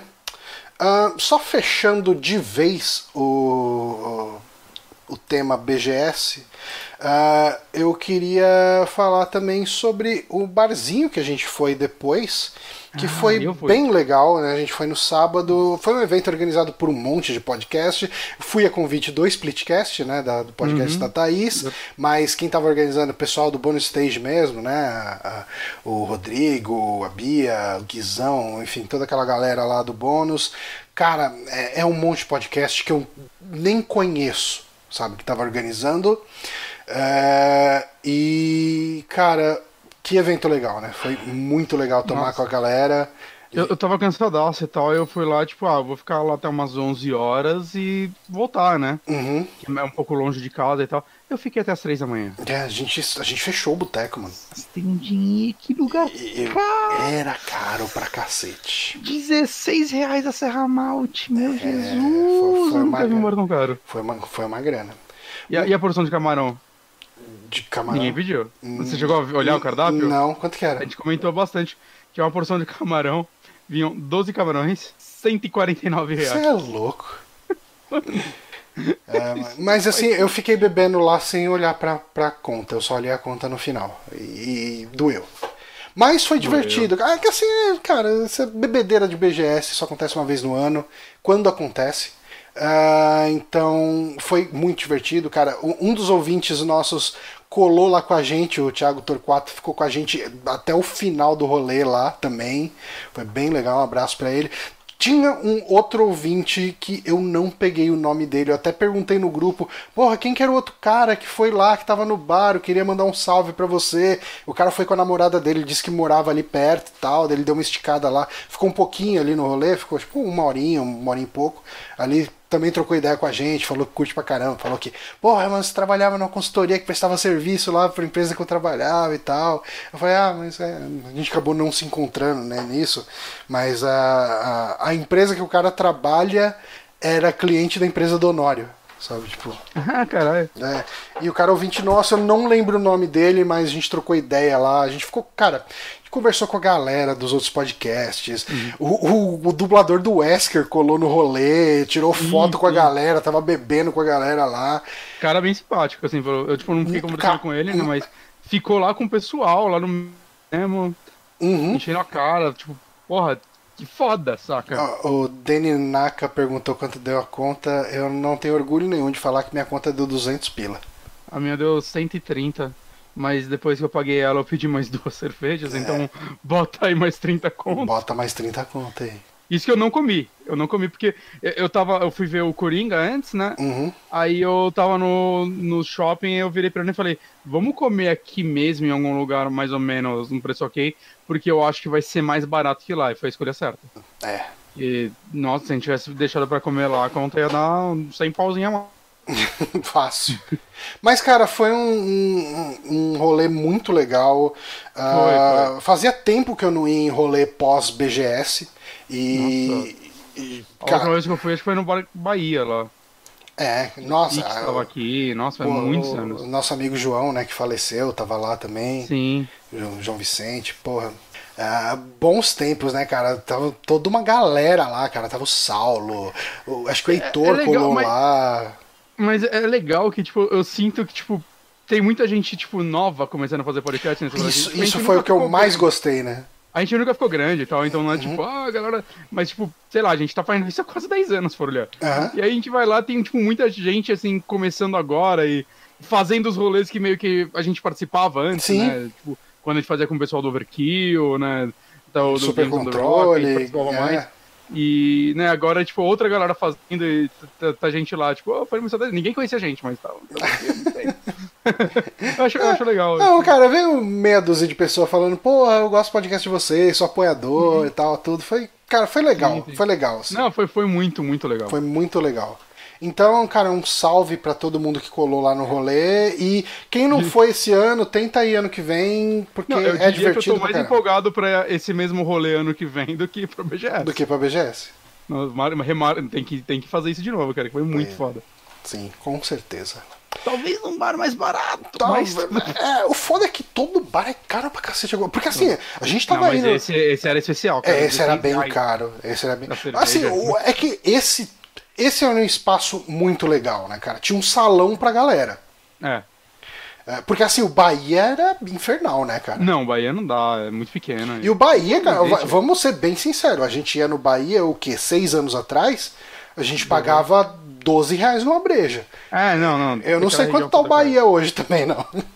Eu acho que a gente tem que ir no bar do Mané aqui perto. Cara, Barato, se, se não fosse se não fosse tão longe da BGS, aquele botecão É, lá faz que você comemorou seu aniversário, seria lindo, viu? Porra, perto da São Judas, né? É. Preço bom, comida bacana. Porra, Espaço grandinho eu até. topava lá muito fácil, cara. Nossa, fácil, fácil, fácil. Pois é. Mas vamos falar de política internacional? Vamos. Ok, porque é isso que a gente faz aqui no podcast. Ahn, eu acho que essa é a notícia que mais gerou polêmica ao longo aí da última semana. E ela teve um monte de desdobramento, a gente tá cheio de link aqui para comentar. É, tá uma E- mas vamos tentar ler só. ah, eu vou ler a nota inteira dessa notícia aqui e as outras a gente meio que lê só a manchete pra gente dar o fio do- dos desdobramentos. Mas ah, essencialmente o que aconteceu aqui é que a Blizzard baniu o pro player de Hearthstone, ah, um pro player de, de Hearthstone, depois que o cara fez uma manifestação pró Hong Kong, né? O Blitzchung ah, exclamou liberem Hong Kong durante uma transmissão de campeonato. Aí lendo a notícia aqui, no The Enemy, Chung Blitzchung Ng Wai, jogador profissional de Hearthstone que pediu pela liberação de Hong Kong durante a transmissão de campeonato de Hearthstone Grandmasters, foi oficialmente banido do cenário competitivo do jogo. Por conta da manifestação política, Blitzchung não poderá participar de competições de, de, de, de Hearthstone. Aí aqui tá meio desatualizado, né? Mas eu acho que tem uma atualização nessa mesma nota? Não. Não, Acho que tem vai outra, ter na tem outra, mas beleza. É, o- Originalmente, né, o que aconteceu com ele é que ele foi banido durante um ano. E ele também. Aqui não tá, mas parece que ele teve que devolver né, o prêmio, alguma coisa O assim. prêmio, eu digo, acho que ou ele não receberia. 40 mil dólares. É. É, aqui n- nessa nota não tá. É, Além de é Bliss Chang, dois casters, eh, dois casters que participaram da transmissão em que a manifestação do jogador aconteceu foram suspensos. Daí tem a, a- o comunicado da. Eles eram os caras que estavam. Ah, não, aqui ele comenta ele, aqui, né? ó. Isso, Não os caras que o- estavam. Isso, exatamente. Culpa eles têm, cara? Ah, é, promoveram isso tudo. Tá. Aí ah, eles falam aqui, ó, aqui na parte de baixo está falando em relação ao prêmio. Para justificar o banimento do jogador, a empresa citou dos artigos regulamento, eh, um dos artigos do regulamento do campeonato de Hearthstone Grandmasters que estabelece envolver-se em qualquer ato que a critério exclusivo da Blizzard leve você a descrédito público, ofenda parte do público ou danifique a imagem da Blizzard. Eh, resultará na remoção do, Grandma- do Grandmasters e na redução do total de prêmios do jogador para zero dólares. Aí, enfim, ah, essa foi a primeira notícia, que é a primeira nota, né? O cara foi banido por um ano e tiraram o prêmio. Aí depois a Blizzard meio que deu uma retratada e reduziu a punição para seis meses e não ia mais tirar ah, o prêmio em dinheiro porque ele mereceu, etc. E, e- e assim. Ah, eu acho que o ponto todo dessa notícia foi a questão dos valores da Blizzard, né? Que ela cita que toda voz merece ser ouvida, e quando isso aconteceu, ah, ah, ouvida né? Não, e ainda, tipo. Teve o lance, né, da, da galera ter uma estátua na Blizzard com escrito nela os valores dela e a galera, tipo, tampou dois deles. É. Que acho que um deles se dá todas as vozes devem ser ouvidas. E eu não lembro qual era o outro, mas tamparam, tipo, não sei se com durex, sei lá. Mas tamparam os dois em forma de protesto. Ó, a gente tá falando de Xbox Game Pass, eu tô sendo bombardeado por anúncios aqui. É, mas sim, né, teve isso, o pessoal fez, inclusive teve esse, essa foto aqui, né, o Umbrella Protests at Blizzard, que uh, os guarda-chuvas são um símbolo, né, da resistência de Hong Kong em relação à China, e daí o pessoal levou essa, os guarda-chuvas lá para dentro da Blizzard, né, fun funcionários da Blizzard uh, fez protesto lá dentro, inclusive uma parte dos funcionários pediu demissão, Uh, depois dessas polêmicas todas, falaram, porra, os caras, uh, para ficar agradando o governo chinês ou para tentar ficar preservando uma imagem de negócios, uh, os caras censuram vozes que vão a favor de Hong Kong, né? Que tem todas. Assim, a gente não vai cair na besteira de tentar falar sobre a situação de Hong Kong aqui. Sim. Eu acho que existem, existe muito material bem melhor na internet para falar sobre isso. Um dos materiais que a gente pode recomendar aqui é o vídeo do jogabilidade sobre o Devotion, que apesar de não ser focado na situação de Hong Kong, né, um pouco mais focado na situação de Taiwan, ele menciona alguma coisa do que acontece em Hong Kong também. Uh, mas enfim, cara, ouçam Xadrez Verbal, um bom podcast sobre política internacional. Eles estão sempre uhum. comentando uhum. a situação lá também. Mas, o um, que mais que a gente teve de desdobramento dessa notícia aqui? Só pra gente meio que compilar os fatos, depois a gente bate um papo sobre tudo isso. Uh, grupos pró-Hong Kong preparam protestos para BlizzCon de 2019. Isso vai ser uma coisa muito legal de assistir comendo uma pipoquinha. Uhum. Que a BlizzCon deve Primeira acontecer vez que eu quero ver uma BlizzCon na minha vida. entre dia 1 e, e 3 de novembro. Então tá batendo na porta aí. Uhum. Uh, aguardem muitos protestos e muita comoção no, eh, no, no na BlizzCon. Uhum. A Blizzard também cancelou o evento de lançamento do Overwatch no Switch em Nova York. Ah, uhum. Uh, e, e, isso, cara, esse Twitter Nintendo NYC, né, o, o, perfil da Nintendo de Nova York, eu nem fazia ideia que isso existia. É, eu adorei esse tweet. Ó. Uh, please be aware, uh, por favor, preste, uh, por favor notem né, que o evento anunciado de Overwatch para o dia 16 do 10 no Nintendo NYC. Ah, Nintendo NYC é o, é o evento, né? E dentro dele até uhum. a questão do Overwatch. Foi cancelado pela Blizzard. Nós pedimos desculpas por qualquer inconveniente. Foi bem assim, né? Ó, eles cancelaram. Então, desculpa ah, aí. Tem, tem que tacar pra eles mesmo. É, porque obviamente se espera, se esperava muitos protestos durante esse anúncio do Overwatch do pro Switch, né? Durante esse evento, as pessoas iam querer uh, fazer protestos ali e então o evento foi cancelado e enfim. E eu acho que essa é a última notícia uh, que a gente separou referente a esse caso, né? Esse último desdobramento. Cara, que a Blizzard baniu mais três jogadores de Hearthstone que se manifestaram pró-Hong Kong, uh, mas dessa vez foi só o banimento de seis meses, sem perder qualquer outra coisa. Mas seis é meses, é cara, é muito tempo. É. Mas vamos bater um papo aí sobre tudo isso que rolou. Cara, a China tá, tá se tornando, tipo, demonstrando, né? Se tornando não, já é desde sempre, mas é tipo o país bully, né? Cara, é, é, é, o meu. É, era o que eu mais pensava, né? Vindo para casa, pensando na pauta. A, a, a China é um grande bully, né? Tipo. É. É o valentão que ninguém quer mexer com eles.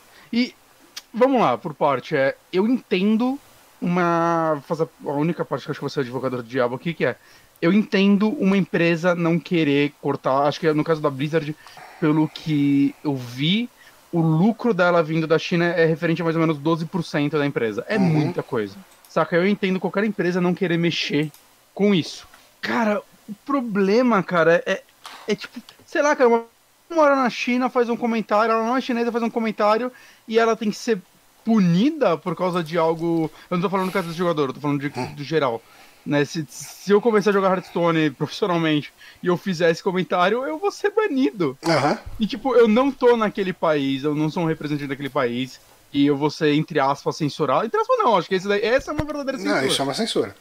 Essa é uma verdadeira censura, não é trocar roupinha de personagem, gente.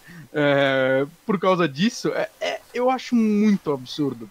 É, eu, assim, um, eu. Eu acho isso mega complicado porque sim, é muito zoado que vozes não possam falar contra uh, uma situação de censura e o quanto que as empresas têm medo da China, né? É, o quanto que as empresas ah, buscam agradar os chineses, porque assim, é, na prática, é, Hong Kong e Taiwan são países uh, separados já, sabe? Tipo, mas é aquele separado que não é separado, né? Uhum, tipo, uhum. você não pode falar para um chinês que eles não são China. Né? Tipo, que, é. que Taiwan e Hong Kong não são China. Não, são China. É, é uma relação abusiva, cara. Eles é. terminaram, mas. Tipo, é, é, é, exatamente isso, cara. É uma relação abusiva. Mas aí, assim. Um, essa é a minha parte complicada uh, aqui, porque eu, eu acredito que uh, a Blizzard, uh, enquanto uma empresa que tem essas, esse tipo de política, que uh, um estatuto no qual ela fala sobre esse tipo de coisa, de que você não pode ofender pessoas durante os eventos da Blizzard. Eu Normal, acredito. Isso é válido, você é, não poder ofender outras pessoas. Eu acredito que ela deva. Uh, reforçar essa política e se manter uh, com essa política. Uhum. Uh, e assim, aí entra uma outra situação. Sabe quando. Uh, esse é um tipo de comentário que a gente vê geralmente de pessoas mais conservadoras que viram e falam: não, as pessoas tinham que fazer o protesto no domingo, que daí não atrapalha eu acho que um protesto ele é feito para incomodar, ele é feito para atrapalhar hum. e uma pessoa para ser ouvido também. Sim, e eu acho que quando uma pessoa chega e fala, eu vou usar a plataforma da Blizzard para soltar a minha voz em relação a essa causa, eu acho que a pessoa precisa estar preparada para eventuais punições. Porque, problema... porque eu acho que eu acho que um ato de revolta, um ato de protesto, ele não é você fazer um tweet sarcástico. É você dar a cara a tapa e falar, eu tô disposto a arriscar a minha posição, porque para mim a situação de Hong Kong é mais importante do que essa merda aqui. Uhum. Sabe? O e eu, eu acho, acho, que isso dá mais. Mas assim, uh, só, concluindo, só concluindo isso, uhum. eu acho que quando uma pessoa faz isso, é importante que aconteça o que aconteceu nesse caso. É, cair atirando. Sabe? Tipo, ele chegou, ele fez isso, ele se fudeu, mas ele levou o nome da Blizzard na lama com ele. Chegou, ó, aqui, tipo, eu sei que eu vou ser punido por essa merda, porque tanto que ele mesmo falou, ah, eh, teve toda a questão dele falar, ah, não esperava que fosse uma punição tão severa, tipo, de perder o dinheiro, de ficar um ano banido e tal, mas assim, eu entendo que deveria ter alguma, ele mesmo falou, né, eu entendo que deveria ter alguma punição, alguma coisa assim, beleza. Um, mas eu, eu acho que quando ele chega, ele faz um protesto, ele toma esse, essa invertida, quer dizer, ele toma essa retaliação da Blizzard. E essa retaliação da Blizzard gera um movimento, uma comoção maior ainda. Maior ainda, eu acho que ele venceu. Sabe? Tipo, eu acho que é o momento que ele chegou. Porque se ele tivesse sido punido com, ó, você vai ficar duas semanas sem poder fazer live. Meu, foda-se tudo isso. Uhum. E assim, aquele que ah, pô, como a Blizzard chatinha, né? Não sei o que. Cara, como o negócio escalou e foi ter essa proporção, é, eu, eu acho totalmente válido, cara. Não, assim, a punição dele foi ato de desespero. O nível de punição dele. Foi alguém que falou: fudeu, fudeu, saca? China, a gente te ama. Uhum. Né? E tanto que eu vi um. Acho que eu vi um jornalista eu não lembro o nome dele, mas parece que ele cobre quase todos os eventos da Blizzard. E ele falou que ele não vai mais cobrir os eventos deles, porque ele acha que o Blitzchung fez, fez errado, ele acha que ele merecia a punição, uhum. mas a punição da Blizzard não correspondia com o que ele fez. Não, não. Né? Ele é, falou que é, foi cara, descabido, foi, né? Foi... foi... Foi, Nossa, cara, foi surreal, assim, o nível. Uhum. Né? Então ele falou: não vou mais cobrir eventos da Blizzard enquanto ela manter essa postura, porque né, isso não faz sentido ser esse nível. Saca, tirou o dinheiro dele. Uhum. Saca, o cara perdeu o dinheiro. Isso é muito pesado. É, é assim, é, voltou, né? Voltou atrás. Votou, mas na hora não. Mas sim, na hora não. Na, na hora o impacto foi Uhum. um, perdeu dinheiro e um ano de banimento que na verdade resulta em mais tempo, né? Porque ele perdeu esse campeonato, ele vai perder o do ano que vem. É, perde as né? Preliminares, vai perde um monte de coisa, cara. 2021, Basicamente. Então é, cara, é ridículo. Uhum. Né? Então, cara, sei lá, cara. É, tipo, a Blizzard fez muita. E, tipo, vai lembrar que a Blizzard já tá. Não, o numa Yamekio tá falando que na infância dele os chineses deitavam em frente a tanque na Praça Vermelha e tal. E hoje em dia faz reclamação no Twitch. Mas eu acho que os chineses continuam protestando desse nível, viu, cara? A situação ali em Hong Kong não tá muito bonita, não, viu? Não, não. Mas. Eu perdi o fio. Desculpa. Não, não, tudo bem. É, não, não deveria ser importante, já que eu esqueci. Caralho, mas eu queria falar. Não, Mas você tava lembro. falando a questão do, do- da punição descabida, que o cara falou que não ia cobrir. ah, mas aí você falou a questão do tempo que o cara perde, de ficar um ano Uhum. fora. Isso já tinha fechado, acho que era outro raciocínio que começou. Agora, agora você foi, gente, desculpa. Perdão, perdão, foi culpa minha. Não, não. É só que eu não queria perder o comentário do Yamekio que ele some aqui. Não, foi bom. Não, relaxa. Mas, cara, é, eu, eu acho que disso tudo. Disso tudo tá surgindo uma galera falando, ah, é, tipo, a Blizzard é cuzona, mas a Riot agora é boazinha, vamos pra Riot e tal. Sendo que a Riot também tem uma porrada de problema, tem aqueles problemas de que os caras dão aquela abafada lá dentro de, de coisa de assédio sexual dentro da empresa. Gente, tá? é. esqueci o nome da empresa que, que é dona da Riot. A Tencent, é, né? A Tencent, porra. Saca? cara. Tipo, se isso acontecer na Riot, a reação vai ser quase a mesma. É, é, cara. Tá todo mundo com o rabo preso com a China, cara. Eu não, foi alguém da Riot ou não? Foi da Epic que falou que Da com Epic, ele foi da Epic. da Epic, né? Uhum. Ele falou que, que na, nela nunca isso aconteceria, porque É, cacete. Cacete. nunca aconteceria até acontecer, né? É, Isso aí. exato. Nunca aconteceria, então me traz o Observation de volta lá, o É, Detention. bota aí. Detention. Bota aí na sua loja, Bota aí já que vocês são macho. né? Quero ver. Mas o que eu ia falar, lembrei, é que a Blizzard, ela também já não tá numa situação muito boa, né? Tipo, eh, aquelas demissões em massa no passado Uhum, era da Activision e da Blizzard, né? uhum. Ou só Blizzard? Eu ou acho só que- Activision? É, Eu acho que teve Blizzard também no meio. Foi mais de 100 pessoas, lembra? E, e isso já, já deixou muita gente, caralho, velho. Tipo, no ano que eles bateram recorde de, de lucro, demitiu cento e poucas pessoas de uma vez. E aí, tipo, já deu aquela queimada, mas a gente passa pano porque é demissão. Mas eu acho que o que principal que tá acontecendo agora, que eu acho importante, é a galera não tá deixando a peteca cair, não, né? Uhum. Tipo, normalmente o esperado é dois dias vão esquecer. Já faz mais do que dois dias as pessoas não estão esquecendo. Não, não, cara, tá. A E eu acho que o porradaria tá vai seguindo esquentar mais firme. aqui. BlizzCon. É, é, cara, isso aconteceu num dos piores momentos possíveis. Porque vai ter a BlizzCon. Aí, agora. É, cara, Saca, o tá timing, aí. o timing tá perfeito, cara. É, pra é- merda. é, cara, Vai ser uma BlizzCon divertida. mais, se não, se não for cancelada, vai ser bem divertida. eu acho que tem que acontecer mais, cara. Tá, tá certo o povo, tem que protestar mesmo. Tem que fazer as, as paradas aí pra melhorar as coisas. Pra melhorar as coisas, esse é o meu comentário. Exato. Vamos pra próxima então- notícia? Vamos. A gente tá bem. bem... Vamos pular a próxima aí pra próxima? Da próxima? Qual que é o Riot. próximo? Ah, mas essa notícia é tão legal. É a do Steam, não é? Ah, então não vamos pra Riot. Eu achei bem bacana isso aqui. A gente pode falar bem rápido isso aqui, mas o Steam tá liberando um modo de multiplayer local para jogar online. Eu, eu gostei disso, né? Porque ahn, vamos ler a nota aqui. Deixa eu ver. Ah, dá para ler inteira. A Valve anunciou que ainda esse mês entrará em fase de teste a ferramenta que possibilita o modo multiplayer local online na Steam. Essa nova função, chamada de Remote Play Together, possibilitará que o jogador seja que o jogo seja compartilhado com outro usuário via streaming. Isso permitirá que mais de um jogador aproveite o game sem precisar comprá-lo. Ou seja, um único usuário pode compartilhar a tela e ambos terem experiências do jogo. Para isso, basta todos terem uma conta Steam, o anfitrião ter um computador que tenha capacidade de processar tudo e seu convidado ter uma internet instável com baixa latência. Ah, bom, essencialmente aqui resumindo bastante, você vai poder jogar, ah, inclusive jogos que não têm suporte a multiplayer online, né?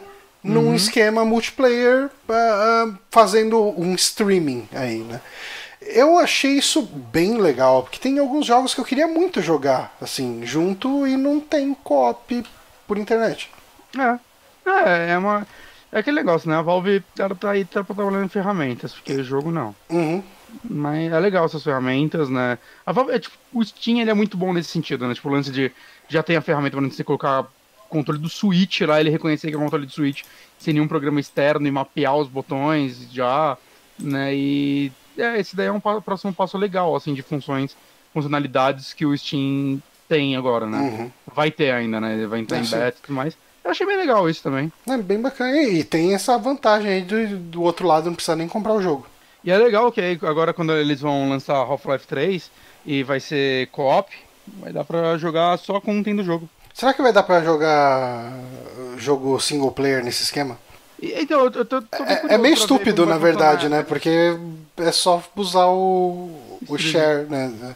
Não, nem streaming, Tem no- o, o share. né? A gente precisa fazer share das nossas contas, né, de Steam. Sim, eu não sei fazer isso. Eu, eu vou te adicionar, eu acho que eu só preciso adicionar você como family, e daí se você quiser, por exemplo, jogar o Little Miss Fortune, você joga. É, e aí eu faço você isso na minha e. E daí eu jogo. merge na coisa nossa-. É, assim, tem algumas restrições, tipo, eu não posso jogar. Você não pode jogar nada meu enquanto eu estiver jogando, sabe? Ah, ok. Não, mas não o mesmo jogo. Tipo, enquanto eu estiver usando a minha biblioteca, você não pode jogar nada meu. Ah, tá. Ok. Tá. É, tá, beleza também. Mas. Isso, né, isso ainda faz sentido. aham. Mas é, é, a gente precisa ativar isso e, e brincar. A, a gente pode discutir essas coisas no programa. A gente gosta de brincar. É, alguém reclamou uma vez, um dos comentários que a gente teve recente foi o pessoal parar, falar pra gente não discutir pauta no meio do programa. É que é natural, gente. É que a gente. É, o, o é nosso trocar programa é assim, cara. A gente. É, é a gente conversando, realmente. Mas a gente tenta se podar. A gente tenta, mas vezes. não muito. Às vezes a gente repara que isso tá acontecendo depois de 15 minutos de discussão. A gente, ô Johnny, vamos fazer isso depois. Isso é verdade. É, Já aconteceu. já, tipo agora. Mas a gente. É, desculpa. Desculpa. Mas vamos pra próxima notícia? Quer comentar alguma coisa sobre isso aqui, o Remote Play? Não. Não, não, não. Achei legal. Acho que, acho que é um- algo que não faz sentido reclamar, na verdade, né? Pois é. É uma funcionalidade nova. Gratuita. Exato. Bom, a outra notícia que a gente teve aqui foi o pacotão de anúncios da Riot. A Riot, que até agora era mais a empresa de League of Legends do que qualquer outra coisa, né? A gente não tinha, não tinha nenhum outro jogo, né? Sem ser, tipo, o Teamfight Tactics lá. Ou, é acho. Tem? Não sei. Não, não sei. Eu acho que é só o LoL mesmo. Malzinho. Mas aí eles anunciaram um pacotão de, de coisas. Aí então vamos a eles, né? Tem LOLzinho no smartphone e nos consoles, né? Daí o- eles falaram que League of Legends, enfim, vai ganhar uma versão mobile, ah, além de fazer sua inauguração nos consoles de mesa. League of Legends Wild Rift será o nome dessa versão, contará com batalhas ranqueadas em um formato de controle adaptado para joysticks e telas sensíveis ao toque. Quais consoles? Ahn, ele fala aqui? Não. Acho que não fala. Eu não tô achando. É, vai ser pro consoles, consoles. Talvez. Acho que o Switch roda, LOL. Vamos ver aqui esse trailer do Wild Rift, daí a gente toma um ban. Deixa eu tirar o som aqui, a gente vai passando só rapidinho. Se fala no final, Wild Rift, Hum, to mobile and consoles. E é tudo que a gente tem de informação. Consoles. Pra onde você vai lançar seu jogo? No videogame. No- é, nos Video- videogames videogame. consoles. Vai lançar no Zibo. Aí, porra. Aí o Teamfight Tactics, que o Honório comentou aqui num programa recente, ah, vai sair para celular finalmente. Então a gente vai ter lá o Teamfight Tactics para Android e iOS. Ahn, vai ter aquele Foi esse Pro- que ele comentou? Não foi o Battle Chess que ele comentou? Ah, acho Ou é que mesmo? não, acho que é a mesma coisa. É um auto chess de coisa. Ok. É. É, eu falei Battle Chess. Ahn, daí vai ter um joguinho de tiro deles. Eu acho que esse Um trailer de Overwatch. O foda é que esse trailer aqui ele mostra uns flashzinho muito pequeno de, dos jogos, né? Visualmente ele me lembra mais Team Fortress do que do que do que Overwatch. Uhum. Eu tô com muito ânimo pra jogar ele. Tá com o quê? Muito ânimo pra jogar ele. Hum, Você não parece animado. Mas, mas é, tá aí, né? Overwatch tá caindo, é o que você faz. É, você faz mais jogo. Faz mais é o que toda igual. empresa que faz jogos deveria fazer, mais jogos. Isso é. Ah, daí tem o Project L, que é um jogo de luta do LoL. Esse é um que tem muito pouca footage. Muito pouco É, vídeo. então, eu procurei mais coisa, eu não achei. Mas esse é o mais inusitado pra mim. É, mas, Entrar no essa, é, mas essa é uma notícia que já vem rolando há algum tempo, né? Que eles compraram a empresa que estava Player. que tava fazendo um outro jogo de luta. Ah, e. é, a gente já até comentou aqui no podcast. Olha, minha memória tá naquele, naquele lá. Nossa, cara, não dá pra ver nada desse vídeo aqui, mas é um Nada, de nada, luta. nada. Parece Street Fighter 4. Que será desenvolvido pelo estúdio Radiant. É. Radiant. É, então, esses caras eles estavam fazendo um jogo de luta que tava ganhando até algum destaque. É que eu não lembro qual era o jogo. Deixa eu ver. Mas, Ai, fudeu. O site deles é uma bosta.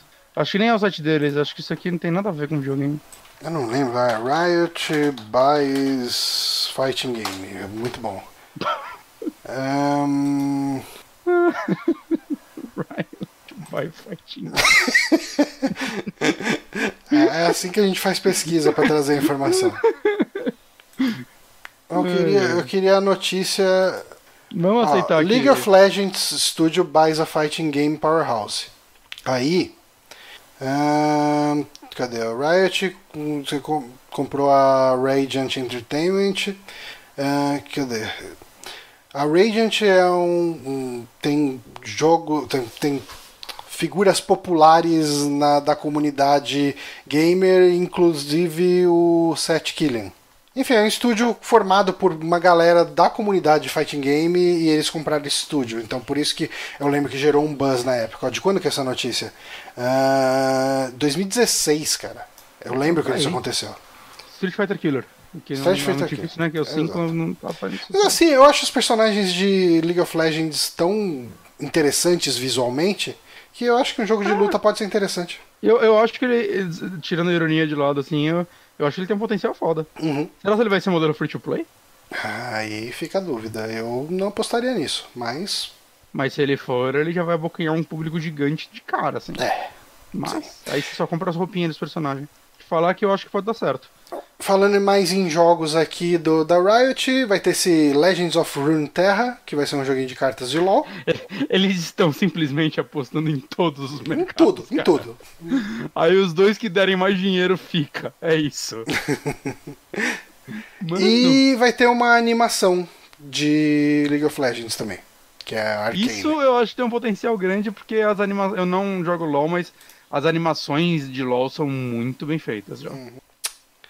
É, cara, é, é, desse resumão aqui todo de, de. Ok, Riot vai lançar um monte de coisa. É, é, Eu. Eu acho interessante eles terem feito isso quase num esquema direct, né? De, ó, é o que a gente tem, a gente vai ter tudo isso aqui. Ahn, eu acho que ia ser foda se isso tivesse sido feito de uma maneira mais apoteótica no meio de uma E3, por exemplo. Uhum. Mas da E3 pra cá passou muito tempo, então eu não sei o quanto eles tinham de estudo pra anunciar lá. Uhum. E mas, às vezes não, às vezes eles anunciando agora, eles estão dividindo atenção com menos coisas. é, estão dividindo a atenção com a Blizzard e o Cara, problema de deles. Melhor timing. Cara, se bobear é isso, né? Eles estavam preparando tudo isso. Fala, porra, mas tem muito pouco vídeo aqui do, do jogo de luta, tem quase nada do, do, do FPS. Gente, é agora, cara. É agora. A Blizzard Novo tá toda fodida ali. Agora que eles vão anunciar o novo herói de Overwatch, que é, o, que é um cara de Hong Kong, saca? Ó, o Carlos Curono se inscreveu no nosso canal com Twitch Prime. Muito obrigado, Carlos, pela força. Muito obrigado. Tá aí, o Carlos tá acompanhando os Super Amigos desde sempre, né? Então. Muito... Coragem. Ah, ele é, cara, ele é drink and play se bobear antes, cara. Caralho. É. Ah, Mas ma- assim, Uhum. de tudo anunciado, a única coisa que eu tenho uma leve curiosidade é a animação. É, né? Que daí você não precisa jogar um jogo da Riot. Uau! Se o de luta for free to play, eu me vejo baixando ele jogando duas partidas. ok. Talvez o Overwatch dele também, não sei. É, Mas, assim, realmente, eu, a eu- é a seguinte, a minha o pequena experiência que eu tive com LoL foi traumática. Eu Uhum. entrei numa partida, tentei jogar, os caras começaram a me xingar, eu desliguei, apaguei o jogo, fui no banheiro chorar, pedi desculpa, desculpa pro meu pai por existir, e esse foi meu Você tem que dia, fazer todo dia. todos os dias. Mas é, assim, eu não sou público-alvo da Riot, é, é isso. Né, não tem. Pois é. Mas é isso. Ah, Mas pra quem é, mas assim, pra quem é, acho legal ver a empresa investindo em várias coisas. não, tô- com, com certeza, cara. Acho até que demorou demais. Uhum. Mas ah, não é como se eles estavam desesperados para ter outro jogo, né? Porque o Ah, sim, então tá aí. deles já tava dando dinheiro. Zigalhões por dia. Pois é. Ah, vamos para a última notícia, que a gente vai comentar bem rapidamente. Sim. Foi confirmado o nome do próximo console da Sony e, surpreendentemente, o nome dele vai ser PlayStation 5. Qual a sua impressão sobre esse nome, Guilherme Bonatti? Eu acho que ele deveria chamar uma PlayStation One. Podia funcionar. Uhum. Eu acho que ele podia ser tipo o iPhone, né, que pulou do pulou do 8 pro 10, é isso? É. Ah, igual E- o Windows, né? Ninguém quer lançar o 9. Não, não, nove é é um zoado. número de azar, cara. Só Final Fantasy. É. Aí deu no que deu, né, Final Fantasy IX. Acabou a franquia. Acabou. Mas enfim, a gente teve aí eh, finalmente confirmado que a Sony vai lançar o PlayStation 5 no Holiday de 2020, né? Na época de festas aí, Black Friday, Natal, final do ano. Final do ano que vem teremos o PlayStation 5. Muito em breve a gente deve ter uma confirmação similar por parte do- da Microsoft falando que vai lançar o Xbox numa janela muito próxima também. Qual será mais poderoso, Johnny? Ah, cara, é tanto poder que eu não consigo nem aguentar. Mas é, eu peguei uma notícia aqui do Tecnoblog com o que sabemos dele até agora. E ela foi atualizada recentemente com as informações dessa última notícia aqui, né? Que rolou no dia 9 de outubro. Que ele vai ter ah, um novo controle usando uma tecnologia áptica. Que o Jim Ryan comentou no blog oficial do PlayStation alguns detalhes sobre o controle do PlayStation 5. Ele utilizará um sistema de feedback áptico parecido com o que se tem em smartphones. Isso permitirá, segundo o executivo, realmente sentir uma grama mais ampla, uma grama, uma gama mais ampla de, de feedback. Em outras palavras, o novo console deve, o novo controle deve ser mais responsivo a estímulos do game. Os botões L2 e R2 poderão se adaptar a determinadas programações dos desenvolvedores. Isso permitirá diferentes experiências ao tato. Bom, parece que ele vai ter uma coisa parecida com o HD Rumble? é, o- não só HD Rumble, mas também o lance do, do feedback ah, do, dos ah, botões de shoulder lá, de, de ombro do Sim, Xbox. do Xbox. Sim. Que é uma Ah, coisa eu vi bacana, mas só Forza usa, né, praticamente. Então, eu vi gente comentando que quem testou, parece que já teve alguns testes e tal, falou que é interessante que você sente assim, tipo, ah, o personagem tá andando num chão de concreto ele começou a pisar num chão de areia. Uhum. E você sente assim no controle, acho que até os botões ficam um pouco mais pesados, né? Eu acho isso interessante, mas realmente vai ser usado por meia dúzia de jogos esquecido. Então, eu não sei. Eu acho que existe um potencial de ser mais usado agora, por quê? Ahn, Porque eu quero. Não, também. Mas antes, isso era uma funcionalidade exclusiva de Xbox. O Xbox era menos vendido do que o PlayStation, que era a plataforma dominante. Ah, só um dos dois tem. Por que, que eu vou investir programação ou qualquer coisa em cima disso, sendo que Sim, vai limitar? É, mas mesmo no caso de, tipo, o PlayStation ser mais vendido, o touchpad dele quase nunca é usado. Exato. Ah, porque só ele tem, né? Tipo, por que, que você Ele vai. é um botão de select gigante. É. Não, por que, que você vai gastar um tempo implementando uma, alguma coisa ali, ah, sendo que tipo, o outro console não vai ter esse botão, você vai ter que pensar em formas de adaptar aquela mecânica ou até mesmo aquela interface pra, pra- só porque o outro console não tem, sabe? E eu quero falar um negócio, tipo, eu, eu vejo muita gente reclamando dessas coisas, tipo, ai, mas isso é só. gui-". Cara, na boa, gimmick é mó legal, tem que ter gimmick nos Tem controles. que ter gimmick. Eu gosto de gimmick em controle. Pronto, falei. É É legal, vai ser em três jogos e vai ser legal nos três jogos. é isso aí. E, ah, mas não faz diferença, pode trocar tudo, pode, mas não, não foi assim. E é legal. Pro, pro, pro mundo onde as pessoas não reclamem de gimmicks, gimmicks são legais. Porra. Ó, o Yamik falou que É, só se gimmick. tirar o Porra, microfone do controle ele já fica feliz. Por quê? Ah, por quê? Qual que é o problema de Você, microfone você controle? sabia que você pode desligar o microfone do controle, né? Mas qual que é o problema de microfone no controle? Eu acho que ele quis dizer o fone. falante? O falante, você pode desligar ele. É, dá pra desligar. Mas eu acho mó legal quando o jogo usa falante no, no controle. Eu acho muito legal. É. Mas você pode, você pode desligar, assim. Eu não gosto quando ele fala. É, Eu gosto quando é sonzinho. Ah, não. Porque eu não consigo ouvir muito bem o som que sai dele. Então, é que foda que. Eu não sei, tipo, é que eu penso muito. Acho que o melhor jogo que usou isso na minha vida, assim, que eu joguei, foi o Silent Hill do Wii. Hum. Porque nele você tem um telefone, né? Um celular. E quando ele Ah, toca, você atende o Sim. emote. E era muito legal isso, era imersivo. Uhum. E eu gostava disso. E no, no Play, normalmente quando tem voz, é só tipo, ah, um codec. Se alguém tá falando com você Uhum. lá, um radinho. Cara, soluço. Um radinho e começa a sair ali. Mas. Ah, Ah, eu gosto quando saem uns sonzinhos dele ali, um chiado, uma coisinha assim. Eu, eu acho um flavorzinho legal. Mas você pode desativar e deixar só no TV. Ah, isso é uma coisa É importante de falar o que está acontecendo aqui no Super Amigos. Eu tenho falado um monte de palavra em inglês aqui no meio. É que eu tô realmente combatendo ativamente a ideia do Márcio de ficar traduzindo termos em inglês, só pelo fato de traduzir. Então eu tô Tipo? inserindo termos em inglês aqui. Tipo, eu nem tô reparando. Não, não, não, não. É que eu, tô, que eu falei que adiciona um flavor. ou- Ah, tá. assim, tal. Tem Então, que flavorar tudo mesmo. tem que flavorar. A gente vai ficar falando coisas em inglês aqui porque a gente é o anti-Márcio aqui. Hum, foi. O melhor jogo que usou alto-falante, na minha opinião, foi Infamous Second Son. Disse o Kuron. Ah, ele tinha um lance, chacoalhava ali, fazia o barulhinho da, da, da, da bolinha dentro da latinha, né? Eu fiz um gesto muito bosta. Ainda bem que não apareceu na câmera. É, é muito perigoso esse gesto. É, eu ia virar GIF na hora, né? Totalmente. Mas enfim, ah, eu gosto dessas coisas, tem que ter. É, Eu vejo muita gente falando que deveria tirar a luz. Eu duvido que tirem a luz. Não, eu gosto da Porque- luz também. Não, não, e não só por isso, ela é necessária pra câmera. Ah, ok. Se tirar a luz, você mata jogo, você mata o VR, assim. Então eu duvido, duvido. É, é, eu, eu gosto da luz. Eu gosto da luz, principalmente quando eu tô na sala completamente escura e eu tomo um monte de tiro no Destiny e de repente a sala fica vermelha por causa da luz vermelha do controle. Cara, Cara, agora aí tá aparecendo na tela uma notícia, aí começou a mentirada, né? Hum. 4K e 120 Hz. Não, Ai. não vai acontecer. Não, é. Não vai acontecer. Ah, mas é, é, Ele, vai acontecer separado. Uhum. Juntos, só se for um jogo muito. Ah, não, é um, um remaster de. Saca? Jogo de Play 3. O The Last of Us 1 vai ter um remaster que vai rodar em 4K 120 Hz. Não acredito. Jogo feito pra ele, cara.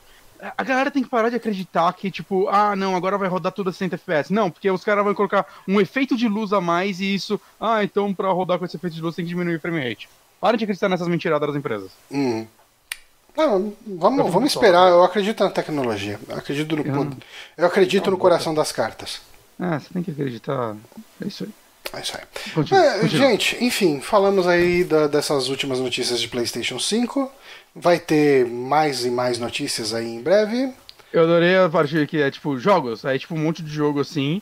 E aí, tipo, talvez esse jogo também saia no Play 5. Tipo, É, Cyberpunk. é, isso aqui não. ao desenvolver o Witcher 3 será também jogo de PlayStation 4. Mas é bem provável. Então você não tá falando Você- jogo. é, é, não é uma coisa que você sabe, né? Tipo, a, gente- a- É um monte de cipá. ó, a- a matéria é o que sabemos sobre o Play 5. Eu tô procurando coisa que você sabe, não coisas que você tá chutando. Se você tá chutando, assim, você não sabe. Se o Play 5 tiver retrocompatibilidade com 4, que é bem provável que tenha, é capaz que esses jogos não sejam relançados. Ainda mais que, que as empresas já aprenderam a lançar, tipo, ah, vamos lançar, já teve o PlayStation 4 Pro. No PlayStation 4 Pro tem uma atualização que vai baixar a nova censura. O que impediria de no 5 t- ter uma versão, saca, baixa um update ultra do jogo? Hum. Seria bem legal. Alguns jogos podem ser relançados que eles vão dar desculpa que não, mas aqui vai ter os efeitos de luz novo. Mas, não, se tiver retro, tá ótimo. Eu, eu Hum, acredito que vai ter. Assim, uma notícia que surgiu, quer dizer, um boato que surgiu ah, nessa semana, não vou ter a fonte aqui, mas é que o pessoal tá trabalhando pro Play 5 ter a retrocompatibilidade com tudo de PlayStation. Tinha uma patente disso, lembra? A gente comentou no saque até, né? Mas agora ficou, voltou essa notícia com força. É. E, assim, eu acredito no 4. Eu acho que o 1 e o 2 são fáceis, saca? É, o Seria 1 e o foda. 2 é, depende de vontade, né? É. O 3 é o que eu mais fico, tipo, hum, aquela. É, o aquele 3 céu é, lá. é a- o 3 é a complicação. Se ele rodar tudo e for, tipo, sem gambiarra, saca? Botei meu disco de PlayStation 3 dentro dele e ele funcionou. No máximo ele baixar alguma coisa e Uhum. de 2 e de 1, um, cara, isso ia ser fantástico. Ia ser Nossa. lindo. Eu, eu, Nossa. eu comemoraria. Ia, ia- ia economizar um espaço no meu móvel que eu poder tirar o 3 e o 4 daqui e deixar só Aí, um. ó. Nossa senhora, isso, cara, por favor. Mas o, o Play 5 é o famoso vamos ver o que vem por aí, né? E eu acho que a gente só vai saber tudo que ele vai ter na E3 do ano que vem. Eu acho que não é na televisão, acho que vai ser ventinho à parte. Hum, É possível também. Uhum. Mas enfim, conforme for saindo essas noticiazinhas de Play 5, mesmo que seja pra gente falar que ele vai vibrar diferente no seu dedo, a gente fala aqui. Quero.